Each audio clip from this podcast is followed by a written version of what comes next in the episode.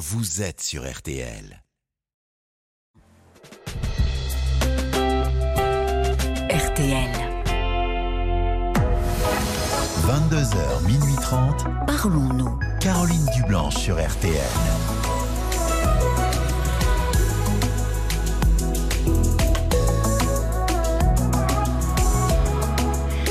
Bonsoir Caroline Dublanche, heureuse de vous retrouver pour une soirée qui je l'espère sera riche en échanges, en émotions, en surprises, en sourires aussi grâce à vos témoignages. Ce rendez-vous euh, est le vôtre, vous nous parlez euh, de vous chaque soir sur RTL, de votre vie avec ses joies et ses peines.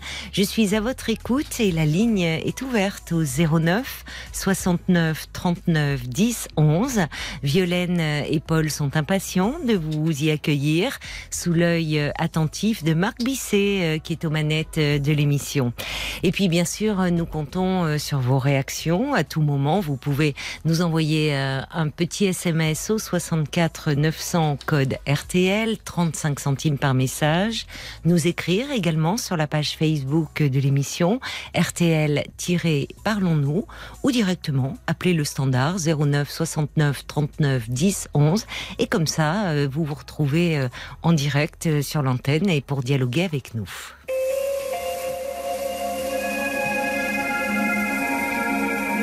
Bonsoir Alix. Oui, bonsoir Caroline. Bonsoir et bienvenue. Merci. Je vous écoute. donc, pour faire bref, ça fait 24 ans que je suis mariée avec mon mari. Nous avons quatre enfants. Tout va bien. Et lundi, j'avais quelques soupçons. Le mois dernier, j'ai réussi à avoir son code de téléphone. Mhm. Et donc, euh, j'ai, avant d'aller au travail, j'ai vu que son téléphone était euh, dans le salon. Donc, il était endormi. Je suis allée voir et j'ai vu qu'il y avait des messages avec euh, d'autres femmes. Et donc, probablement qu'il a. Ben, j'ai pensais qu'il me trompait avec d'autres femmes. Mm-hmm. Donc j'étais vraiment choquée. C'était difficile pour moi de d'aller au travail. Ensuite, je réfléchissais à tout ça. Qu'est-ce que j'allais faire? Quelle euh, décision j'allais prendre? Comment je devais lui en parler? Et donc euh, j'en ai, parlé à une amie et euh, j'ai décidé de, de lui en parler. Oui. Donc euh, j'ai attendu. D'abord j'ai pris des prises d'écran pour euh, montrer que j'avais bien les preuves. Mais bon, j'en ai pas eu besoin. Et aujourd'hui, je lui ai dit que ça commence, ça suffisait, que c'était pas la première fois. Il y a déjà 15 ans, quand les enfants étaient tout petits, mhm. il m'avait trompé. Et donc, on, s'était mis d'accord que c'était pas euh, que c'était pas euh, le couple que j'envisageais. Je souhaitais qu'il reste fidèle et qu'on on, on était reparti en fait. Et, et donc euh, il y a ça cinq ans, j'ai encore découvert qu'il m'avait trompé. Et euh, et donc ça m'avait vraiment fait souffrir, mais de nouveau j'ai oublié, j'ai pardonné. Et là je vois que ça a continué, en fait, pas avec la même personne. Et euh, donc, quand j'ai lu tous les messages, après, je me suis dit que c'est depuis 2018 avec une femme. Depuis, il avait gardé les messages depuis quatre ans. Et puis, avec euh, trois autres femmes, j'ai découvert aussi qu'il avait eu des relations. Et donc, je lui ai dit que ça suffisait, que je lui faisais plus confiance et euh, donc, je, depuis lundi, je me suis dit, bon, c'est bon, j'en ai trop marre, je, vais partir, euh, on va vendre la maison, chacun euh, continue sa route. Et en fait, je suis plus tellement sûre du tout parce que il m'a dit que c'était c'était comme une addiction, que c'était juste juste sexuel et que c'était moi qui l'aimais et qu'il avait fait des grosses bêtises. Donc, euh, c'est ça qui vous fait douter? C'est sa ben réaction euh, oui, parce que je l'ai vu malheureux, et je me suis mise à sa place et je me suis dit dans un couple les, les responsabilités sont partagées, donc j'ai pas toujours été à la hauteur certainement. il n'a pas pu m'en parler, il est allé euh, se confier à d'autres personnes. C'est comme ça que je vois la- le, le problème en fait, c'est que il était en souffrance et il est allé voir ailleurs. Et euh, je lui ai dit c'était dommage qu'avec moi, il a- c'était vers moi qu'il aurait dû se tourner en premier. Et quand vous dites qu'il était en souffrance, euh, il l'a évoqué ça? Qu'est-ce qui Il a causait sa souffrance? Ou c'est vous qui le dites? Euh, il me l'a dit ce soir que il, il avait des difficultés à tout gérer. C'est-à-dire? À tout bah, gérer, il- en fait, euh, Qu'est-ce qu'il fait, dit lui autour de ça? Donc qu'il est que c'est vous qu'il aime, qu'il euh, Oui, euh, il dit que c'est comme une addiction. Oui. Qu'est-ce que mais mais qu'est-ce qu'il finalement vous vous percevez chez lui une souffrance, mais qui serait liée à quoi? Peut-être que euh, à un moment donné, euh, j'ai espacé nos relations intimes. Et donc, il dit que lui, ça lui a manqué. Et euh, moi, je lui avais dit, j'avais, quand euh, il avait des besoins, je lui avais dit, tu sais, moi, je suis, euh, je commence ma ménopause, certainement, j'ai moins d'envie. Et il m'avait dit, oui, oui, je comprends, ne t'inquiète pas, c'est pas grave. Et là, il me dit ce soir qu'il aurait voulu avoir davantage de relations avec moi. Mais euh, et moi, je, je, comme il m'avait dit que c'était pas un problème, Oui. je me suis dit bon, euh, peut-être lui non plus, ça ne lui manque pas plus que ça. Oui, il n'a pas exprimé euh, le manque qu'il ressentait. Sur le coup, non. Et je lui ai reproché ce soir. Je dis mais c'est, tu aurais dû me le dire. Tu aurais dû m'en parler, me dire écoute, euh, moi ça me gêne, va voir un médecin, trouve des solutions. Et bon, je- il, m'a dit non, non, je voulais pas te blesser. Mais bon, ce qu'il a fait, c'est encore plus blessant. Comment est-il sinon avec vous Enfin, le quotidien avec lui en tant que mari? Qu'est-ce que Euh, comment ça se passe votre relation depuis- hormis sur le plan intime? Euh, depuis quelques mois, voire quelques années, c'est assez compliqué en fait. Il a, Pourquoi? en fait, il a une grande recherche de, il, euh, il il veut toujours que, que que je lui fasse des compliments, que je je comprenne sa situation, que je sois dans l'empathie. Parce qu'il fait des Ce grandes que vous il êtes. travaille beaucoup. Vous êtes Pas- pas beaucoup euh, dans la compréhension. Enfin, là, quand vous m'en parlez ce soir. Oui, j'essaye, oui, j'essaie de comprendre pourquoi on en Hum. est arrivé là. Mais pour lui, euh, c'est, il a une profession euh, notable. Hum. Donc, dans son, il est très reconnu dans sa profession. Il est très apprécié. Et quand il vient à la maison, c'est de nouveau euh, un peu Monsieur Tout le Monde. Il est, Il ne se sent pas. assez considéré à la maison? je pense, je pense, oui.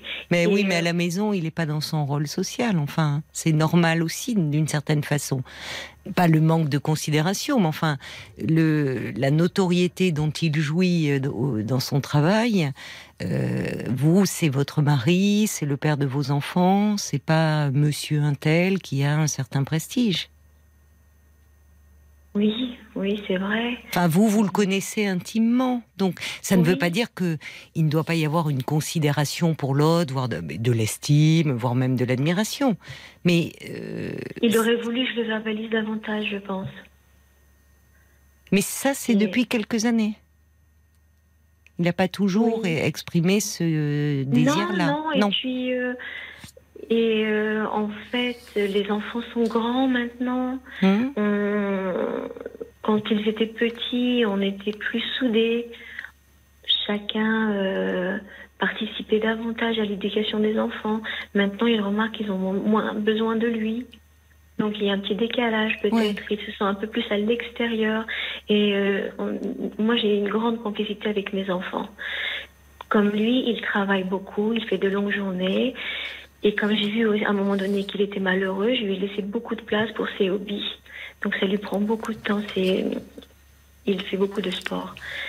Et du coup, il s'est un petit peu éloigné de nous. Oui. Et moi, je me suis davantage rapprochée de mes enfants. Et on est vraiment complices. Et je pense qu'il se sent à l'extérieur de cette relation. Oui, mais enfin, il s'est mis lui-même à Bah, l'extérieur. exactement. Moi, j'ai j'ai pris la place qu'on m'a laissée. C'est ça. Finalement, il y a une place où c'est la mère qui prend le dessus. Oui. Vous, vous, Oui. enfin, euh, vous dites ce temps libre dont vous disposez. euh, lui le consacre à faire du sport. Oui. Et vous, vous vous êtes beaucoup rapproché de vos enfants. Mais vous, en tant que Oui. femme, dans cette euh, relation? Mais c'est ce que je lui ai dit ce soir. Je lui ai dit, euh, je me suis beaucoup oubliée. Oui, Et puis, que j'aimerais que, que ça s'arrête. oui. Est-ce qu'il, que- lui qui demande justement, qui exprime un besoin, que vous lui fassiez des compliments, euh, euh, que vous le valorisiez, que vous fassiez preuve d'empathie vis-à-vis de lui? Est-ce que lui a ce comportement-là vis-à-vis de vous? Bah, pas toujours. Hmm. Pas toujours parce que, par exemple, ce soir, je lui ai reproché de, de me faire toujours des petites remarques. Par exemple, aujourd'hui, nous avions des invités pour l'anniversaire de ma fille. Oui, Et on- les invités ont apporté une bouteille de vin rouge. Et donc, comme ils sont venus en bus, je lui ai dit, bah écoute, euh, merci, c'est gentil, je vais le mettre dans le frigo. oui. Et à trois, à trois reprises, mon mari me dit, mais voyons, pourquoi tu mets le vin rouge dans le frigo? Ça se fait pas. Devant les invités? Oui, ben oui, mais c'est- souvent. Et euh, ce soir, je lui ai dit, ben, tu vois, tu me, dis, tu me fais toujours des petites remarques, Hmm. et c'est rien à propos, de- à- par, euh, par rapport à ce que toi, tu me fais. Tu me fais vraiment mal. Et, euh, et il y a cinq ans de ça, il m'a fait vraiment souffrir. Avec euh, déjà une histoire Oui, avec d'infidélité. une histoire, oui, que Oui. j'ai que j'ai appris parce que la, la maîtresse m'a contactée. Ah oui.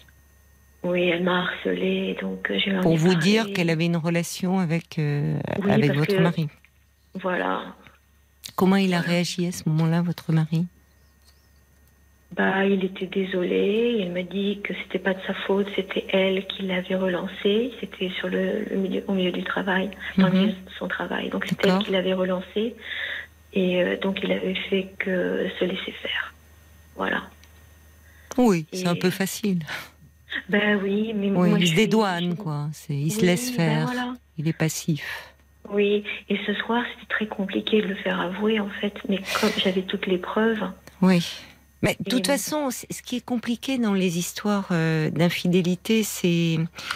Euh, Alix, c'est toujours, euh, euh, comme vous dites, faire avouer. C'est-à-dire qu'à ce moment-là, on se transforme un peu en procureur de son couple.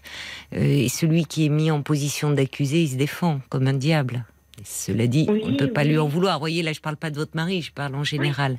Donc on est dans un dans une discussion qui est bloquée quand on et, et c'est humain hein, évidemment. Quand on est blessé quand on découvre une tromperie bah on veut que l'autre euh, avoue euh, l'autre se retranche. Bref en fait c'est un dialogue qui ce n'est pas un dialogue en fait. Chacun campe sur ses positions. Là ce qui m'interpelle c'est que c'est quelque chose qui euh, votre couple c'est quand même euh, c'est quelque chose qui revient dans votre couple et c'est d'ailleurs euh, oui, ce qui fait qu'au départ ça a été euh, euh, votre première réaction a été de dire euh, j'en peux plus je peux plus continuer comme ça puisque vous me dites il y a 15 ans Là, euh, vous n'étiez pas en période de ménopause, euh, il n'y avait pas l'histoire des enfants. Non. Enfin, il y a 15 ans, vous voyez, je sais, bon, il y a 15 ans, il y a 5 ans, et aujourd'hui. Donc au fond, il y a comme si votre mari, euh, il y avait quelque chose chez lui euh, qui faisait qu'il avait construit un peu, c'est pas une vie en parallèle parce que il peut, euh, il est probablement sincère quand il dit qu'il vous demeure attaché. Sinon, Oui, il aurait pu partir. Je le crois. Et d'ailleurs, si cette femme vous a appelé, souvent quand les maîtresses en arrivent à appeler euh, la femme légitime, c'est un aveu d'échec au fond. C'est qu'elles se sentent euh, un peu en difficulté dans la relation, c'est qu'elles ont le sentiment que le mari euh, leur promet des choses qu'il ne, qu'il ne tiendra pas, et donc le seul moyen qu'elles ont elles ont elles ont le sentiment d'avoir un peu un pouvoir, c'est de contacter la femme euh, pour euh, pour dire voilà euh, ce qui se passe. Mais déjà, quand on en arrive à cette issue-là, c'est qu'il y a quelque chose qui va pas très bien. Et d'ailleurs, il est resté avec vous. Oui, et je lui ai dit en fait à cette époque, je dis si tu veux, on peut aller voir euh, un psychologue de couple, Mhm. un thérapeute, Oui. on peut aller discuter.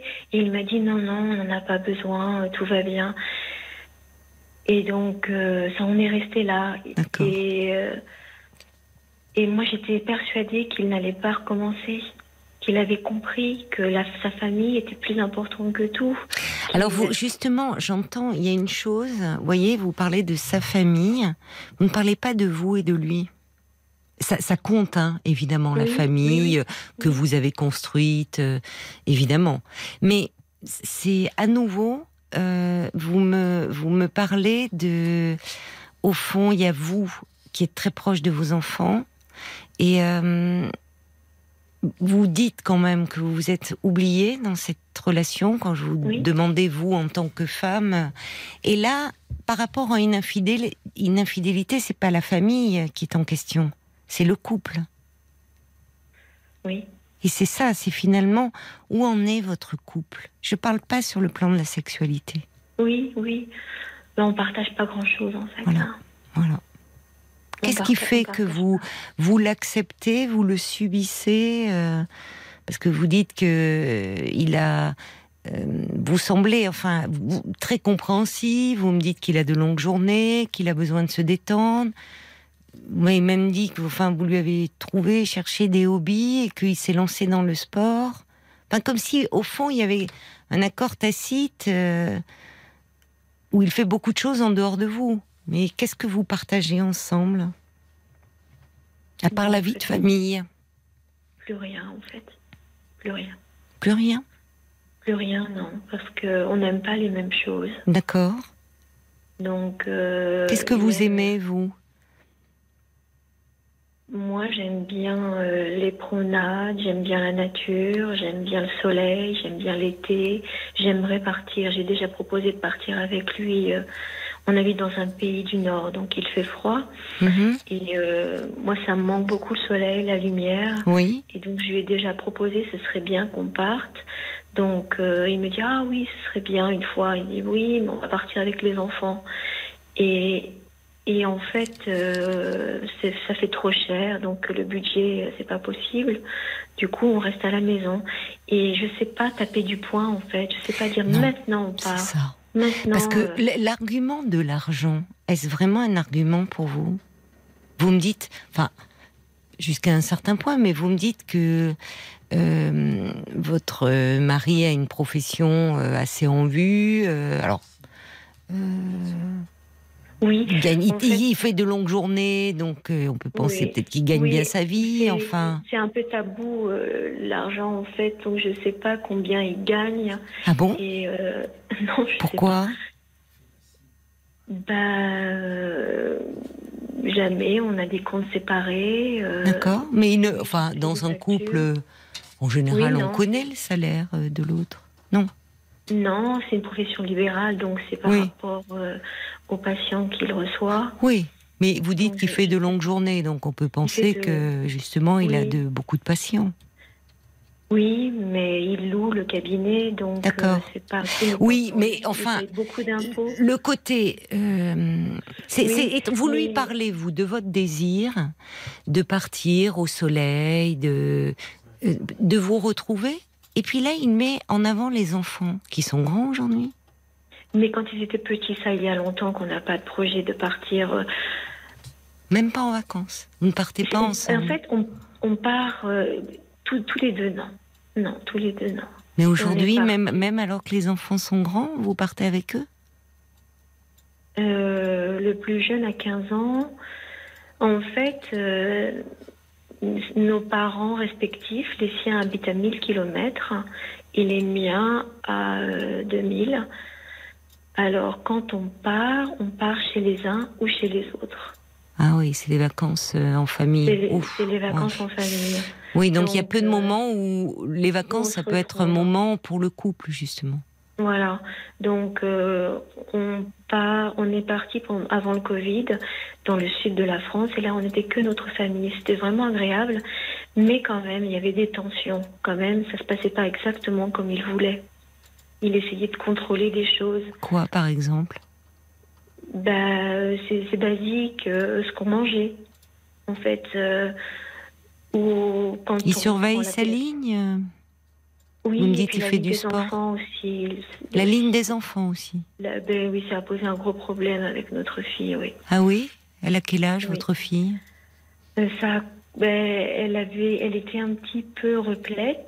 Oui. Et donc, euh, il Adolescente? dit- Adolescente, oui. Oui. Il m'a dit, non, ça va pas du tout. euh, arrête de la resservir. Ne lui propose pas de reprendre. euh, il faut, il faut retirer le plat. on garde pour plus tard. Et donc, il dit, euh, mais il faut vraiment que tu lui en parles. Et en vous écoutant, en réfléchissant, après coup, j'ai beaucoup regretté parce que j'ai eu peur que lui par- lui parle brusquement. Et donc, c'est moi qui suis intervenue. Et je lui ai dit, dis donc, euh, il faudrait que tu fasses un petit peu attention. Tu vas être malheureuse. euh, C'est mauvais pour ta santé. Et je regrette vraiment, vraiment, vraiment Pourquoi dit Ça ça. a entraîné un, un peu d'anorexie chez elle Non, pas Non? du tout, pas du tout. Ça l'a blessée. Ça l'a blessée. Mais oui, c'est toujours euh, les parents, c'est mais enfin, oui. c'est toujours très délicat les réflexions sur C'est délicat, mais j'ai eu peur que lui, il soit moins. Oui, euh, il est moins, il n'est pas, il peut être brutal dans ses, quand il s'exprime, Oui, dans ses paroles.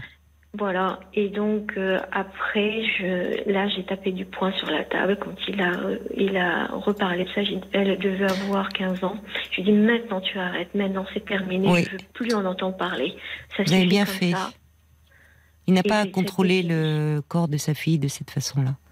Non, mais maintenant il, il continue. Mes enfants ont 18, 18, 17 et 15. Et euh, quand il estime qu'on a assez mangé, il retire le plat de la table. Mais c'est incroyable.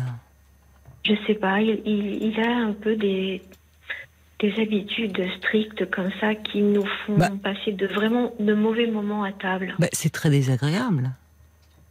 C'est enfin, oui, il y a un alors, comportement euh, très autoritaire. Et, et surtout, vous me dites en vacances. Ou en vacances, justement, que dans l'année, euh, on dise euh, avec des ados, enfin dire c'est bon, t'en as déjà pris, ou, ou tu vas prendre, euh, prends la suite, prendre la salade, prends bon.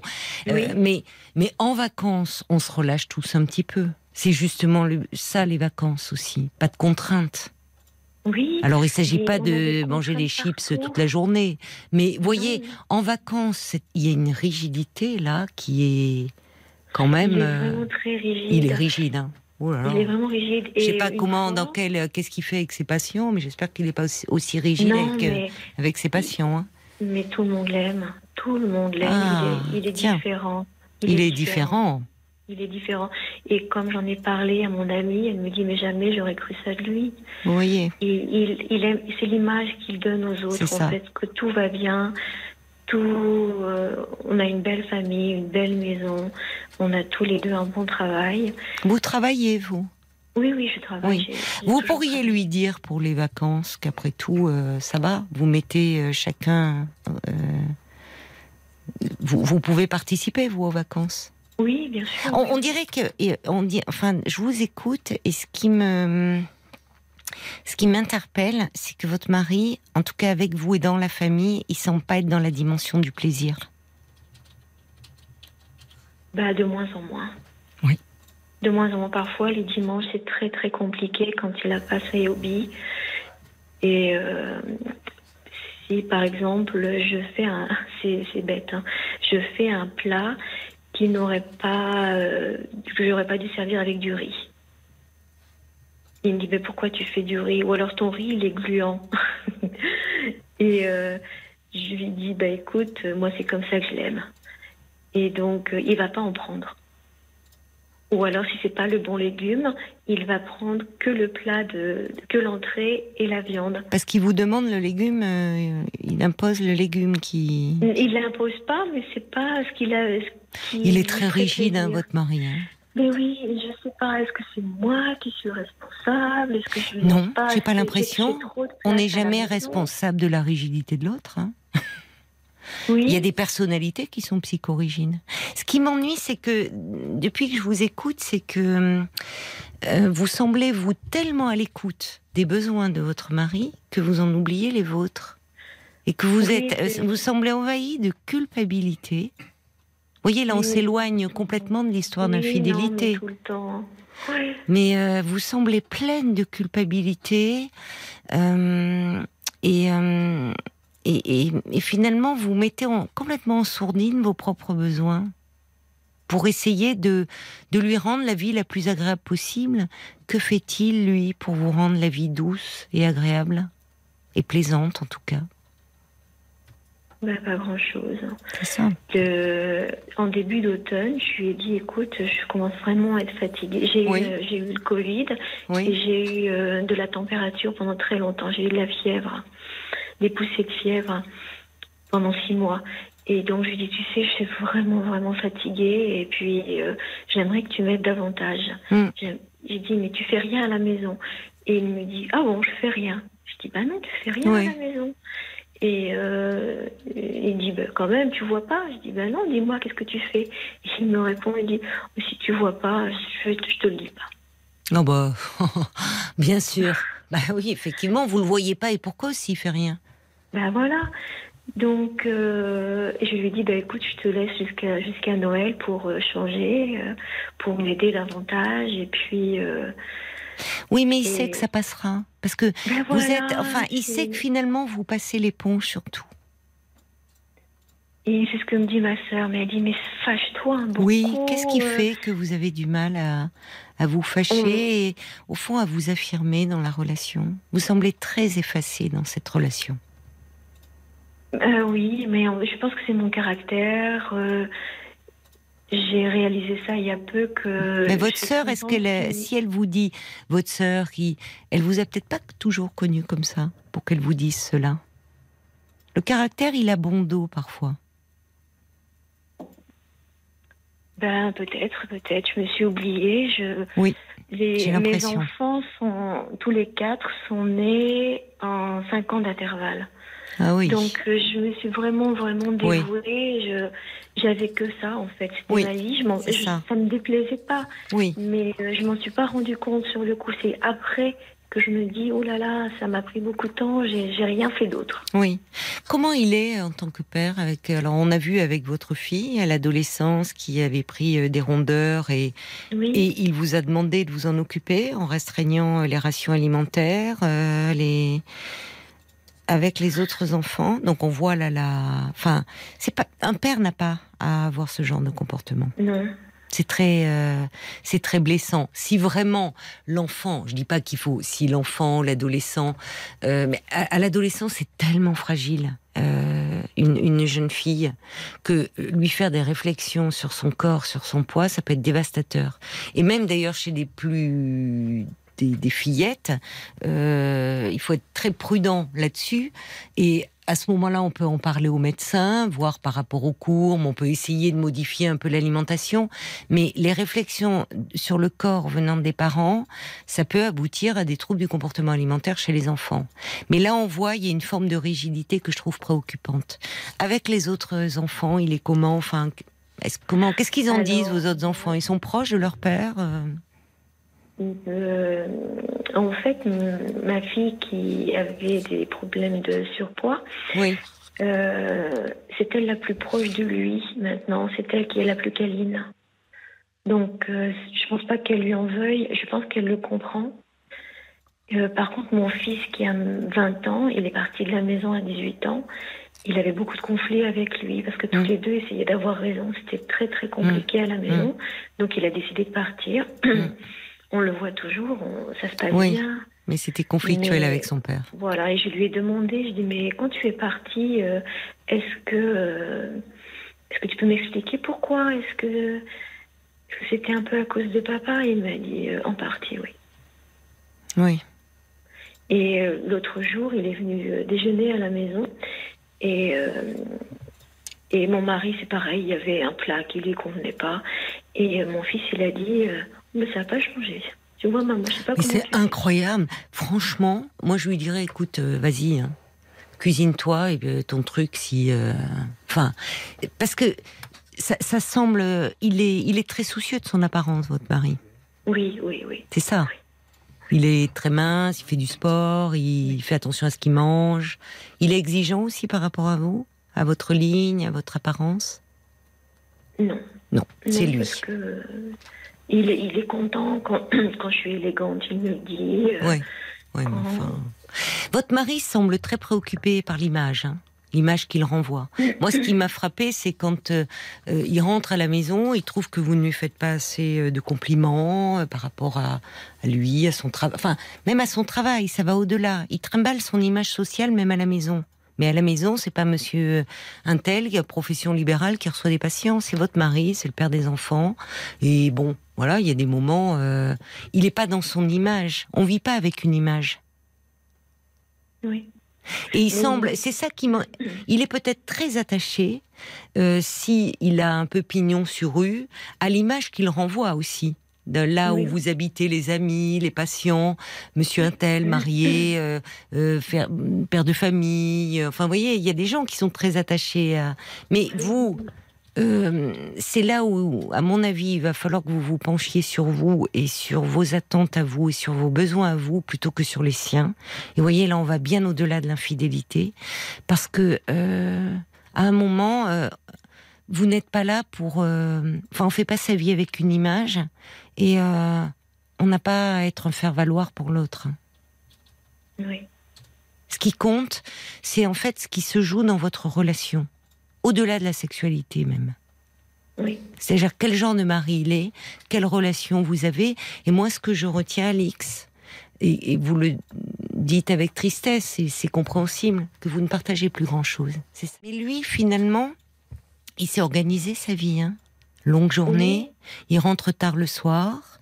Le week-end, il fait du sport. Vous, vous voyez vos enfants. Finalement, lui, il a la, la façade, là, la, la famille, la femme, le- la belle situation. Puis il fait sa vie, à- il fait un petit peu sa vie à ses côtés parce que le, le plaisir, il n'oublie pas hein, dans sa vie à lui.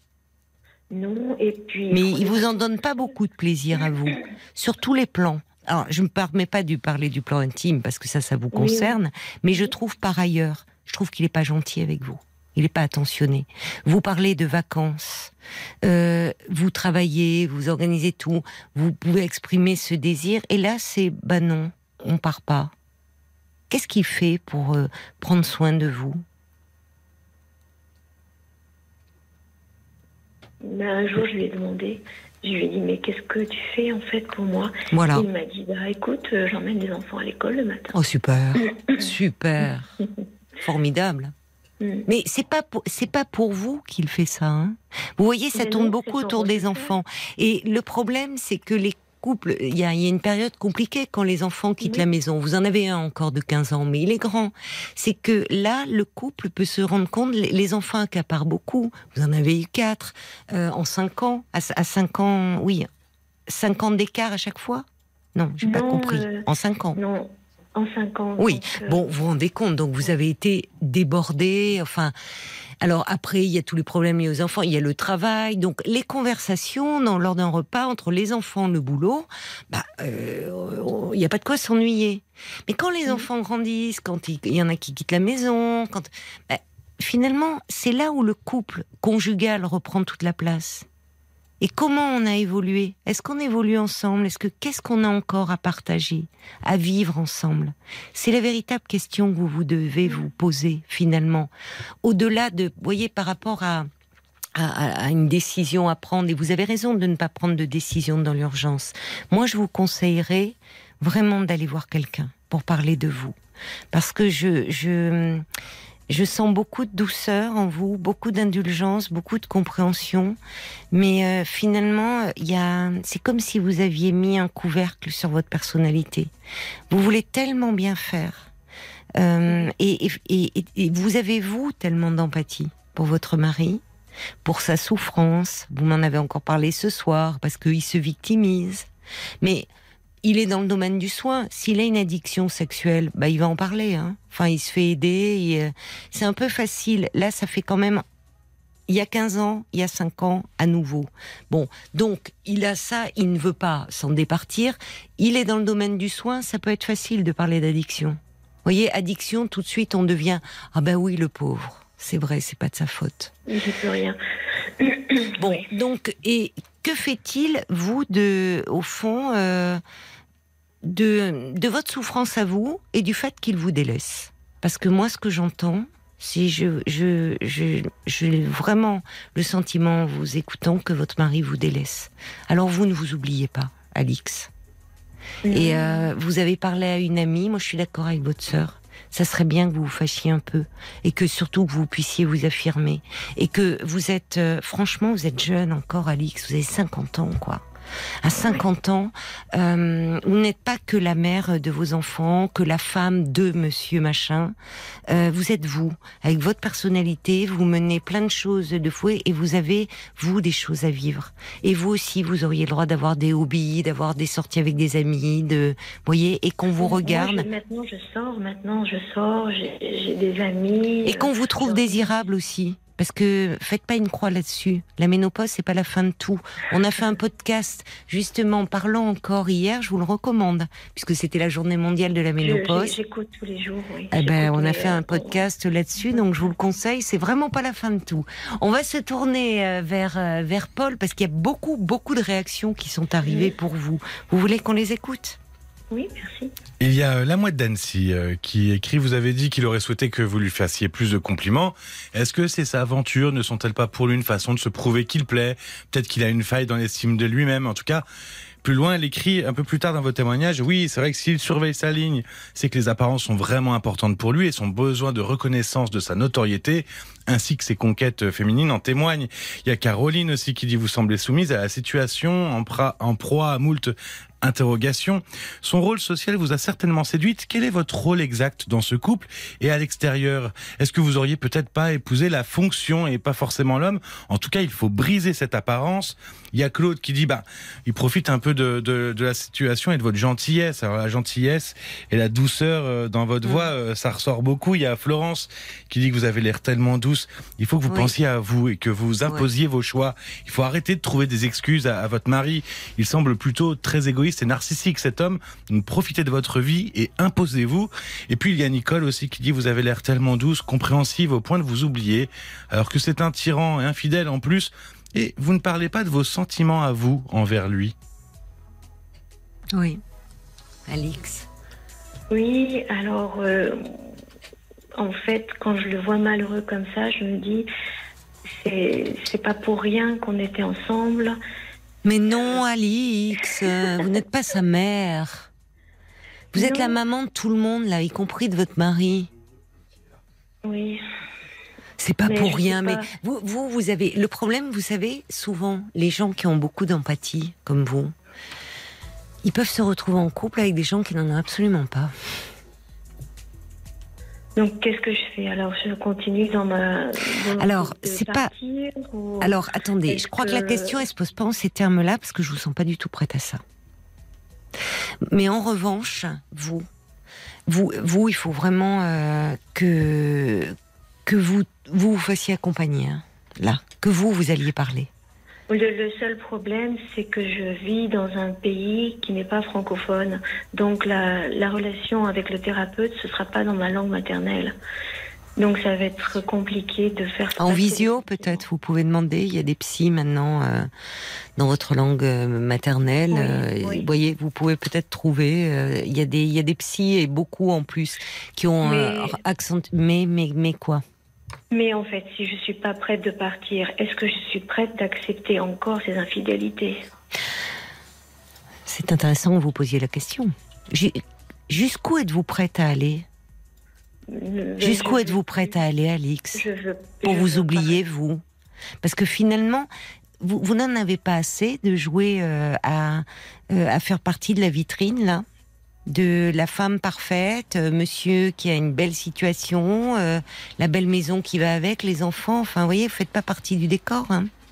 Jusqu'où vous êtes prête à aller, vous, pour vous oublier, Alix? Pardonnez-moi, là, je, vous voyez, Oui, oui. euh, mais c'est la question que je me pose en vous écoutant. Qu'est-ce que c'est cette abnégation là? Oui, je sais pas ce qui fait que je, je supporte tout Ben, ça. ben, en fait, c'est ça. C'est de ça dont il faut parler. La question, elle se pose pas en dois-je partir ou dois-je rester? Parce que pour le moment, euh, je, je vois, je vous entends, vous allez rester. Vous allez rester, vous allez continuer à subir. Parce que vous ne savez pas faire autrement pour le moment. Il y a quelque chose qui vous retient, il y a, il y a une peur, il y a bon. Donc il faut aller en parler de ça.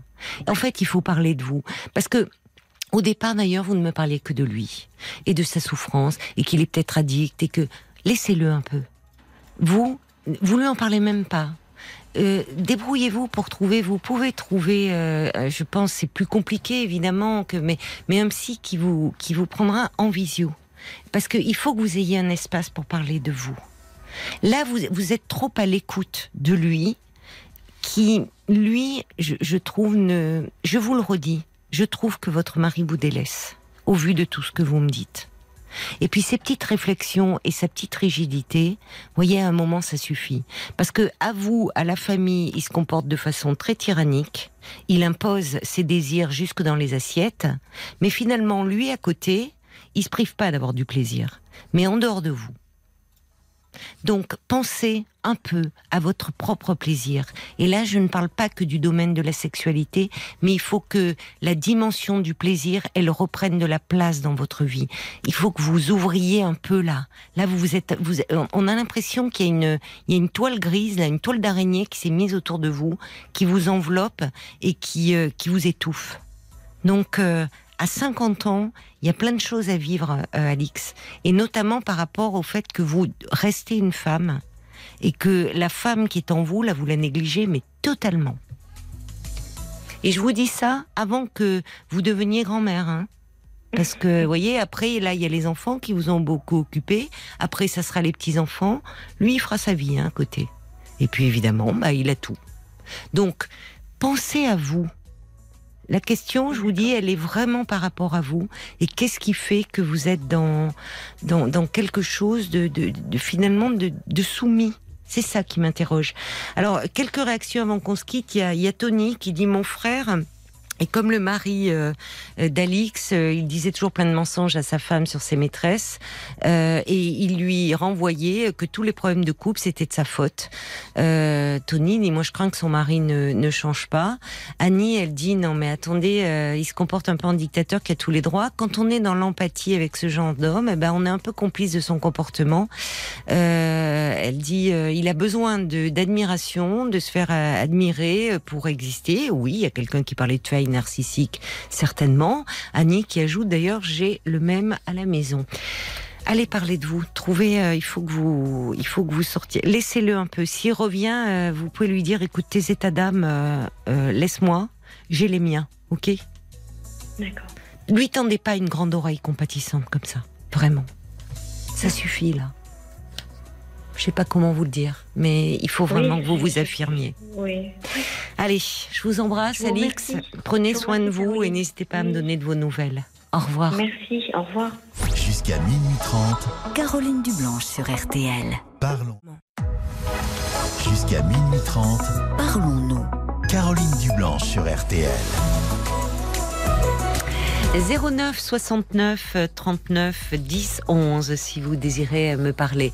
Alors finalement, le, le témoignage d'Alix euh, vous a beaucoup beaucoup fait réagir. Il y a encore Jacques qui dit euh, euh, les liens qui subsistent entre vous et votre mari semblent si rares. Est-ce que vous avez encore un quelconque intérêt à poursuivre cette relation qui semble si peu épanouissante euh, pour vous?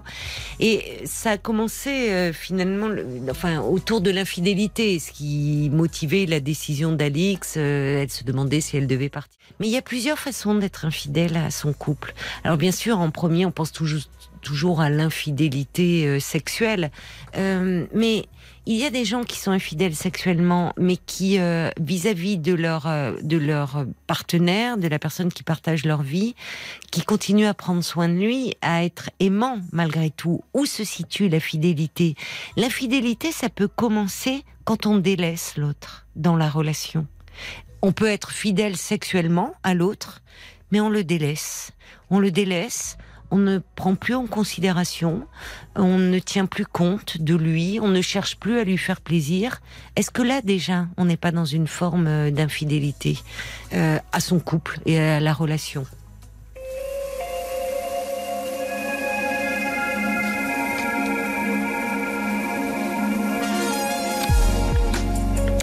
Bonsoir Patricia. Bonsoir Caroline. Je suis très contente de vous entendre. Euh, voilà, euh, j'ai hésité un petit peu parce que c'est vrai que mon problème n'est pas un, problème majeur, disons, par rapport à, ceux de certains auditeurs. Mais si c'en est un pour vous, vous avez bien fait de m'appeler. Moi, j'ai besoin d'un conseil sur la conduite à adopter. Euh, donc, je résume. donc, je viens d'avoir 70 ans. Oui. Euh, je suis très active, on va dire, retraitée très active. Voilà, je fais beaucoup de choses, je m'occupe de beaucoup de choses, je m'occupe de beaucoup de gens, j'aide beaucoup de gens. Enfin bref. Et j'ai un gros problème depuis des années avec ma fille aînée. J'ai deux enfants, donc ma fille c'est l'aînée. Mmh. Elle euh, et depuis euh, que depuis disons depuis son adolescence, il y a des périodes où je n'ai plus de nouvelles du tout d'elle. Elle coupe les ponts complètement, du jour au lendemain, sans que je puisse savoir pourquoi, sans que je comprenne quelle, quelle peut être la raison. Mais vous me parlez depuis son adolescence, à ce moment-là, comment elle faisait pour couper les ponts? Elle ne vivait pas avec vous? Euh, bah, Disons que parce que, alors à l'époque, euh, c'était un peu compliqué déjà à l'époque. Euh, donc moi j'étais divorcée déjà. Euh, j'avais une situation financière euh, assez compliquée. Euh, donc elle vivait chez moi et bien que je à ce moment-là, c'est que bah, je me rendais compte que, que bah, le matin, je me rendais compte que le copain il était là. Mmh. Donc je lui disais bah écoute non, hein, je veux plus. Et puis ça continuait, ça continuait. Le copain, il vivait à, à nos crochets, si on peut dire. Il était chez lui, il se servait, voilà, bon, un peu, un peu marginal quand même le copain. Et jusqu'au jour où j'ai dit non, là c'est plus tu t'en vas. Qui au copain, vous avez dit ça? Non, et à ma fille aussi. Mais quel âge elle avait, votre fille? Eh ben, elle avait 18 ans. Ah. Voilà. Ah, mais alors, elle est partie où? Alors, elle est partie. Ben, pendant six mois, je n'ai pas su. Je n'ai rien su. Vous avez dû être follement inquiète, c'est horrible. Euh, assez, oui. Bah. Mais inquiète, mais elle est, comment dire, débrouillarde quand même, ma fille. Puis elle, elle avait beaucoup de copains. Enfin bon, ben, mais enfin à 18 ans, euh, ouais, 6 mois sans nouvelles, euh, on peut penser au pire. Hein voilà, ouais. Non, pas plus que ça finalement. Non, parce que alors j'avoue que ça fait c'est un peu loin, mais je crois qu'à cette époque-là, j'avais eu par euh, par la bande, on va dire, des nouvelles en me disant non, elle va bien, euh, euh, ne t'inquiète pas. J'avoue que je ne sais plus. Bon, donc elle est partie et pendant bah, six mois, je n'ai pas eu de nouvelles jusqu'au jour où elle m'a téléphoné, elle m'a dit bon, je veux te voir. On s'est donné rendez-vous. elle m'a invité au restaurant. Elle m'a raconté tout ce qu'elle avait fait pendant six mois, que tout allait bien, que c'était génial, qu'elle avait un boulot, qu'elle allait prendre un appartement, etc., etc., que tout allait bien. Bon, donc ça a commencé comme ça. Ensuite, euh, bon, bah, c'est tout allait très bien. On se voyait, je l'ai, je l'ai aidé euh, euh, financièrement, j'ai aidé matériellement, j'ai, enfin, j'ai aidé comme j'ai pu. ça allait bien. Et puis, euh, bon, quelques années après, euh, rebelote. Enfin, ça venait pas de moi. De temps en temps, elle me, elle me donnait plus de nouvelles. Déjà, je l'appelais, j'essayais de savoir, ça va, ça va pas. Euh, impossible, elle ne me répondait pas. Bon. Euh, j'appelais des, des copines à elle, quand même, qui me disaient non, non, ça va, ça va, t'inquiète pas. Bon, ça semble un peu euh, absurde de, de, se, de dire qu'une mère ne se fait pas plus de soucis que ça. Mais enfin, j'avais. Bon, voilà. Absurde, mais ça pose question, c'est vrai. Oui, oui, oui, oui, mais non, parce que j'avais des, nouvelles quand même. Bah oui, d'accord, mais enfin, avoir des nouvelles par la bande de copines, c'est quand même pas la même chose. Non, mais je savais, où elle travaillait aussi. Je savais ah qu'elle travaillait, quelqu'un. Bon, ouais. Non, mais c'est, ça euh, interroge. Oui, oui, oui, oui. oui. Euh, ensuite, euh, bon, ben, on a re... s'est revu, euh, ça allait bien. Bon, il y a quatre ans, de- du jour au lendemain, il y a quatre ans, du jour au lendemain, elle a disparu. Bon. Elle a quel âge aujourd'hui? Ben, 41. Disparu, Il y a c'est-à-dire, qu'est-ce que vous entendez par C'est-à-dire là que, euh, disons qu'elle m'avait été dans, dans mon affaire, enfin, je ne veux pas donner trop de détails, c'est un peu compliqué. Elle m'avait donné des conseils pour, euh, pour euh, mon affaire. Ça n'a pas marché comme je voulais. Elle ne travaillait pas du tout avec moi, hein, ça n'avait rien à voir. Et du jour au lendemain, plus rien. Du jour au lendemain, plus rien. Mais là, je savais quand même où elle était parce que son frère, euh, avec qui elle a des, un peu plus de relations qu'avec moi, euh, m'a dit euh, bon, écoute, t'en fais pas, elle, elle est là, elle, voilà, bon, etc. Elle bosse et tout. Ça a duré trois ans. Bon, c'est long, hein Et Ouais, alors, comment, long. comment Et- vous vous êtes retrouvés? Alors, euh, j'ai su à un moment, bon, euh, elle était partie à l'étranger, entre-temps, avec son copain de l'époque. Euh, et puis, elle est revenue. Parce qu'il y a eu l'histoire du Covid. Hmm. Donc, elle était obligée de revenir. Bon. Et un jour, je, ben, je suis allée chez elle, Mhm. euh, donc à côté, en France, quoi, à côté de. enfin, Trois voilà. ans après, donc. Voilà, trois ans Donc, vous après. saviez où elle habitait, en fait. Oui, ah oui, oui, oui. Eh ben, elle avait Bon, on, va marquer, on devoir Ouais, marquer une pause, ouais, hein, ouais, parce que c'est ouais. les infos, euh, Patricia. Et on va continuer à se parler euh, après, après les infos. À tout de suite. D'accord. 22h, minuit 30. Parlons-nous. Caroline Dublanche sur RTL. Parlons-nous, c'est votre moment chaque soir sur RTL. Vous êtes au cœur de l'émission et de 22h à minuit et demi, vous partagez avec nous vos histoires de vie, vos questionnements, vos préoccupations. Tous vos appels sont les bienvenus au 09 69 39 10 11. C'est un numéro euh, de téléphone non surtaxé et on a besoin de vos réactions aussi car on a beaucoup à apprendre euh, de votre expérience. Alors vous pouvez nous laisser vos messages sur notre page Facebook RTL-Parlons-nous ou par SMS au 64 900 en n'oubliant pas euh, de commencer votre message par les trois lettres RTL 35 centimes par SMS. Et nous retrouvons euh, Patricia. Merci d'avoir euh, patienté, euh, Patricia. Alors, vous me parlez donc euh, de votre fille qui a aujourd'hui euh, 42 ans. Vous me dites que depuis son adolescence, elle disparaît périodiquement de votre vie. Des disparitions qui peuvent durer jusqu'à 3 ans, ce sans aucune raison, dites-vous. Et puis elle revient et à nouveau tout va bien. Donc, euh, Oui. votre question, c'est euh, qu'est-ce que vous devez faire euh, C'est ça Oui, parce qu'en fait, on est dans le non-dit en permanence. Mais oui, pourquoi Je ne sais pas. le non-dit, il vient aussi de votre part. C'est-à-dire Oui, que, que, euh, oui. vous voyez, parce que euh, finalement, euh, quand on est aussi proche, enfin, qu'il s'agit de son enfant, de, je ne sais pas, quand elle, quand elle revient comme ça, quand vous vous retrouvez, vous, vous parlez de quoi? De la pluie et du beau temps, euh, comme si vous vous étiez quitté la veille, ça interpelle quand Je ne même. peux pas dire ça comme ça, mais elle ne elle me donne jamais, euh, même si je lui pose une, une question, elle ne me répond pas. Mais qu'est-ce que vous lui posez comme question? Je lui dis, bah, qu'est-ce qui s'est passé? Oui. Pendant les trois ans où je, je n'ai pas eu de nouvelles d'elle, euh, je savais la- où la trouver. Euh, je savais là ce qu'elle faisait exactement. Je suis allée la voir. Elle m'a dit c'est pas le moment. Voilà. Ok. Donc je suis partie. Vous êtes dit, allé bah, la voir chez elle.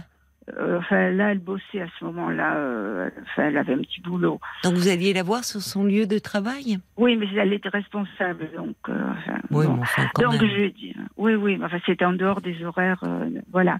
Elle m'a dit c'est pas le moment. Bon, je dis oh, bah, quand ça sera le moment, tu me diras. Bon, donc ça a continué et je vous dis donc ensuite au, au bout de trois ans, je savais que je savais où la trouver chez elle. Hmm. Et là, j'y suis allée. Et là, ah, euh, il y avait une copine à elle. Elle dit ah c'est ma maman. Elle, elle m'a embrassée. Et ça, et voilà. Et là, à ce moment-là, je lui ai rendu d'énormes services parce que parce que c'est ma fille, comme je rendrai service à mon, à mon fils aussi, des services financiers, des services... euh, enfin, voilà, je l'ai beaucoup, beaucoup de choses. Donc ça, ça allait très bien, euh, tout allait bien, euh, voilà. Ensuite, elle est repartie à l'étranger, donc je ne veux pas donner trop de détails. Et alors là, actuellement, non, moi, ce qui m'interroge, Oui. c'est que vous vous Oui. dites aujourd'hui, donc vous avez 70 ans, votre fille a 42 ans. Finalement, votre relation, elle a toujours été faite comme ça. Qu'est-ce qui fait que vous vous interrogez aujourd'hui particulièrement? Que- Vous êtes à que- nouveau, euh, vous ne la voyez plus Voilà, je la vois plus. Voilà. Donc depuis fin juillet, euh, j'ai su qu'elle était allée chez son frère. Mhm. Qu'est-ce qu'il en dit, votre fils, lui, de cette situation Lui, il veut pas s'en mêler. Lui, il me dit Je tu connais, tu connais, tu connais, tu, tu la connais, tu sais qu'elle est comme ça. Voilà. Je Parce comprends qu'il ne veuille pas s'en mêler parce qu'il est comprends pas bien placé, mais il pourrait dire euh, euh, Non, non, il ne dit rien. il, il reste Non, euh, à l'écart. Et elle, elle, n'agit pas comme ça avec son frère, votre fille. Oh oui, quand même. Ils ont aussi des relations un peu bizarres. Et comme j'ai expliqué à votre collaboratrice, c'est qu'en fait, euh, elle a souvent coupé les ponts avec des, des copains d'enfance. des Oui, mais des ça c'est pas pareil, c'est pas pareil. Vous pouvez Non, pas non, mais des comparer gens les liens. elle était très proche. Non, mais vous vraiment. savez, Patricia, Ouais. moi je vais vous dire, Ouais. il y a, je, il y a une chose qui m'a interpellée, hein, c'est quand vous m'avez dit c'est comme ça depuis l'adolescence. Et, et je vous ai Mm. demandé, mais je dis mais enfin euh, à l'adolescence, alors je pensais vous êtes séparée de son père, c'est ça? Ouais, je, me- ouais, je ouais. pensais qu'elle, bon, qu'à ce moment-là, il y avait peut-être une rupture euh, conflictuelle et que elle était chez son père et qu'elle vous voyait plus. Non, mais non, non, non, pas du tout. Elle vous me dites que c'est parce qu'elle venait dormir à la maison avec son copain. Vous ne souhaitiez pas, mais vous lui avez dit plusieurs fois ça continuait. Mais Oui. finalement, le jour où elle a 18 ans, vous lui dites bon, écoute, maintenant ça suffit, tu t'en vas, et vous la mettez à la porte. Ah oui, Mais, oui, mais voyez, vous dites encore ah oui aujourd'hui. oui, oui, oui. Mais moi, moi, je- ben, moi, ça me sidère. hein. ah je bon Ah bah oui, ça me sidère. Ça je vais vous dire pourquoi. Parce que là, c'est comme, c'est très violent. hein. Ah à oui, 18 des fois, ans, c'est vous vous rendez compte? C'est c'est comme si, d'ailleurs, même symboliquement, c'est pas rien, 18 ans. C'est comme si, euh, 18 ans, c'est la majorité. Mhm. Donc, c'est comme si, l- légalement, finalement, elle devient, euh, euh, elle, elle est responsable d'elle-même. C'est en gros, tu as 18 ans. Bon, voilà, moi j'ai accompli mon boulot de parent. Tu peux t'en aller, hein. Sans Mhm. rien, comme ça. Vous me dites avec un petit ami qui est un peu marginal. Oui, mais là, pas de nouvelles pendant six mois. Et pas ouais. d'inquiétude. Enfin, moi, et je, je ne vous cache pas Ouais. que ça, ne, ça m'interpelle. Et bah oui, c'est pas anodin. Alors d'où vient ce finalement, je sais pas vous comment vous avez quelle éducation vous avez reçue, euh, quelle relation vous aviez avec votre mère, mais en général. Patricia, les parents, ils sont inquiets pour leurs enfants. Même, et c'est pas parce qu'ils obtiennent la majorité euh, d'un point de vue euh, juridique, euh, quand on n'a pas de nouvelles, et surtout après une mise à la porte, voyez, ou, ou en tout cas une fâcherie, sans parler de mise à la porte, mais Ouais, une dispute, et qu'on n'a pas de nouvelles de son enfant pendant six mois, mais on est mort Mm. d'inquiétude.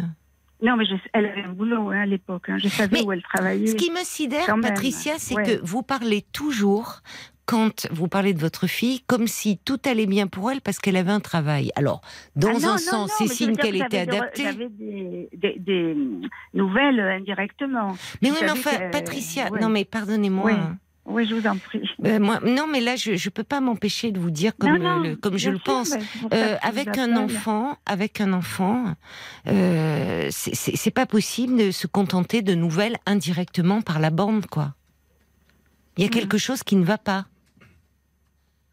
C'est-à-dire qu'à l'époque, il n'y avait pas de portable. Non, non, non, mais je peux pas. Non. On a des, Et enfin, on a des liens. Normalement, les liens, les, les liens avec ses proches, les liens avec ses parents, les liens avec ses enfants. Quand les enfants de 18 ans, c'est encore jeune. Et de dire au fond, elle est partie, elle vit sa vie, oh ben ça va, elle a un boulot, j'ai pas de nouvelles. Et au fond, je m'inquiète pas. C'est très rare d'entendre ça. Vous comprenez bien qu'en tant que psychologue, on a plutôt l'inverse. Oui, On a des oui, parents et des mamans euh, très protectrices, voire hyper inquiètes. C'est ce que j'ai eu, moi. C'est ce que j'ai eu. C'est ce que vous avez eu. Voilà, j'attendais parce que voilà. Voilà, oui, oui. J'ai pris le, et je me suis toujours dit, je prendrai le contre-pied parce que je ne saurais pas subir. Vous en avez un souffert, vous, de, de cette, moi, euh, énormément, de, de, énormément. de cette préoccupation maternelle. euh, D'accord, euh, C'était, j'étais étouffée. Je d'accord. n'avais le droit de rien faire et j'avais toujours dit, je laisserai beaucoup plus de, de liberté à mes enfants que Oui. que, que je n'en ai eu. D'accord. que Moi, je, voilà. Bon, mais ça, c'est Donc, un début d'explication. Voilà. Parce que oui, parfois, justement, pour ne pas répéter ce qui nous a fait su- euh, souffrir, Ouais, on va dans l'excès inverse. Tout à fait. Mais ce qui peut être vécu ouais. par l'enfant comme un manque d'intérêt, presque comme de l'indifférence. Vous voyez, du point de vue de l'enfant. Oui, oui, je comprends bien. Vous voyez, je reçois un petit message. Ouais. Euh, Il y a Jacques qui dit, mais ces longues périodes de séparation n'ont pas semblé non trop vous affecter. Est-ce que c'est une façon euh, pour elle de, tester votre, euh, votre attachement votre, euh, Est-ce qu'elle testerait votre attachement, votre intérêt pour elle? Ah, Écoutez, chaque fois que j'ai essayé de la contacter, outre, à part cette première période-là, c'était toujours. Elle ne répondait pas. Est-ce que vous lui dites, parce que euh, là, là, vous dites au fond, vous vous retrouvez, euh, puis la relation reprend, elle ne vous fait pas de reproches. Tout va bon. bien, tout va bien. Tout va très bien. Euh, est-ce que, euh, est-ce que vous lui avez fait part, vous, du fait que c'était long et que vous, vous, vous avez passé peine pour elle, vous vous demandiez si ça allait ou qu'elle vous manquait? Est-ce que vous, Oui, vous exprimez sûr. des sentiments de cet oui, ordre? Oui, oui, oui. Que vous répond-elle Ça va. Puis là, elle me raconte pourquoi, pourquoi elle, je- elle ne va pas donner de nouvelles. Alors, elle vous le d'autres, dit euh, donc, elle vous le dit. Vous me disiez tout à l'heure, à l'instant, non, non, non. Euh, Non, quand vous lui posiez fois, la oui. question, qu'elle ne. C'est brouillon, La, hein, la parce que. dernière fois, oui. La dernière fois où il y a eu les trois ans de séparation, euh, j'ai su exactement ce qui s'était passé. Ça, c'était à cause d'un copain aussi qu'elle avait. Bon. Parce qu'elle a toujours eu des, des copains, euh, je vous disais, j'ai j'ai dit marginaux. Bon, je pense que c'est le cas quand même, parce que, voilà, toujours qui vivait à ses crochets, et elle a toujours trouvé des, malheureusement, des, des, enfin, des, ouais, des copains. euh, Mais enfin, maintenant, elle a 42 ans, donc on n'est plus au stade de copain. Enfin, oui, toujours. Vous en parlez encore Toujours. comme si c'était une adolescente. Ah non, mais c'est toujours, c'est Quoi, toujours le toujours même stade. C'est toujours le même stade. C'est qu'elle était encore avec quelqu'un qui l'a traité de tous les noms, là jusqu'à il y a un an et demi, qui l'a traité de tous les noms, que de moins que rien. Et elle vous Elle en parlait de ça. Ah ben oui. Qu'est-ce que vous lui dites euh, quand elle vous parle de Ah ça ben, j'essaie de la consoler, de lui dire mais ne t'en fais pas, de toute façon, tu es la meilleure, tu es une guerrière, tu vas t'en sortir. Ne fais pas attention à ce qu'il te dit. Si, il faut y Euh, faire attention, justement. Parce que ça, ça interroge, voyez, sur le lien d'attachement. Elle va vers des hommes qui vont mal, Oui. mais qui du coup deviennent dépendants d'elle. Là où votre lien à vous, il est si élastique. Mm. Vous, vous avez souffert d'un lien euh, à votre mère ou à vos parents, si j'ai bien Ouais, compris. les- ma mère, oui. Ouais, votre, qui, qui devenait le lien, ça devenait un nœud coulant. Ouais, Vous vous étouffiez dans cette relation. tout à fait. C'est ouais, problématique, c'est vrai, ouais. c'est- ça peut être ah, oui, oui, oui, problématique. moi, je suis partie dès que j'ai pu. Voilà. Et bac, voilà, suis- pour vous, voilà. Et finalement, vous, ne voulant pas euh, faire subir cela à votre fille, c'est intéressant parce que c'est votre fille, on se projette toujours plus dans un enfant qui est de son sexe. Au fond, là, c'était. Alors, vous- là, le lien, vous, il est devenu. euh, je vous dis, c'est, c'est, c'est, il est hyper élastique, quoi. Il, vous voyez, il peut s'effilocher là. Peut, la longe, elle est, elle est très très longue, quoi. Oui, Voyez mais les deux extrêmes Ouais, ouais. Ouais, mais ce que je n'arrive pas à vous n'arrivez comprendre, pas à voir. c'est que euh, tout va bien. Vous voyez, Mais elle non. m'appelle, Mais euh, vous euh, voyez oui. bien que Patricia, c'est pas vrai. Vous êtes en train de me dire l'inverse. Vous me dites qu'elle vous parlait d'une relation avec un homme avec qui tout n'allait pas bien. Donc pourquoi vous Non, dites non, non, ça mais je veux dire que, que quand, quand ça ne va pas bien, donc euh, en l'occurrence avec cette euh, personne là, Oui, dernièrement, cet homme-là. euh, oui, Euh, elle m'appelait dix fois par jour en pleurs, euh, je ne sais plus quoi faire, je suis de ce qu'elle m'a dit, elle me Bon. disait tous les mails, tous les messages. D'accord. les- Donc elle se qu'il tourne vers vous et là elle est très en attente. Alors Voilà. qu'est-ce que vous lui Voilà. disiez là? Je la consolais. Je la consolais, j'essayais de lui remonter le moral en lui disant que, que malheureusement, euh, il fallait qu'elle s'en sépare. Elle n'arrivait pas à, le, à s'en séparer. Jusqu'au jour où elle a réussi quand même. Et après, euh, ça allait mieux. Euh, et depuis que ça va tellement mieux, qu'elle a recom- recommencé à, à travailler et que ça va très bien pour elle, je ne sais pas s'il y a une relation de cause à effet, ça va bien, donc plus rien. C'est pas si simple. Moi, je pense que votre fille vous demeure très attachée, un attachement euh, assez insécure. Parce que on voit bien là, euh, elle est mal dans cette relation. Elle vous appelle dix fois par jour. Ah Donc, oui, vous voyez bien qu'elle a besoin. Donc vous, vous, là, vous êtes en train de me dire, ah maintenant, à nouveau, ça va bien, elle a plus besoin de moi. Mais normalement, à 42 ans, elle devrait effectivement ne plus être dans cette Ah, eh relation-là oui. avec vous. Mais, oui, oui, Mais le problème, c'est qu'elle est peut-être dans cette relation-là avec vous. Il y, a, il y a quelque chose de problématique dans votre lien d'attachement à toutes les deux. Alors qu'est-ce qu'il faut que je fasse? Et que vous vous interrogiez un peu là-dessus, comme vous le faites. Parce que il y a, il y, a, il y a quelque chose qui, euh, je pense, est lié à votre euh, histoire à vous de fille, où vous avez souffert euh, de justement, où vous vous étouffiez dans le, le- peut-être la, Ouais, par ouais, l'anxiété de votre mère, mais là où vous êtes passé dans un extrême où, euh, au fond, euh, je, je, je, je pense que, alors votre fille ne vous en fait pas le reproche, mais c'est comme si je, enfin, je, je manque d'éléments, à vrai dire. Oui, je manque d'éléments pour vous répondre. Non, oui, il y a du non-dit. Il y a du non-dit. Je sens aussi qu'il y a du non-dit.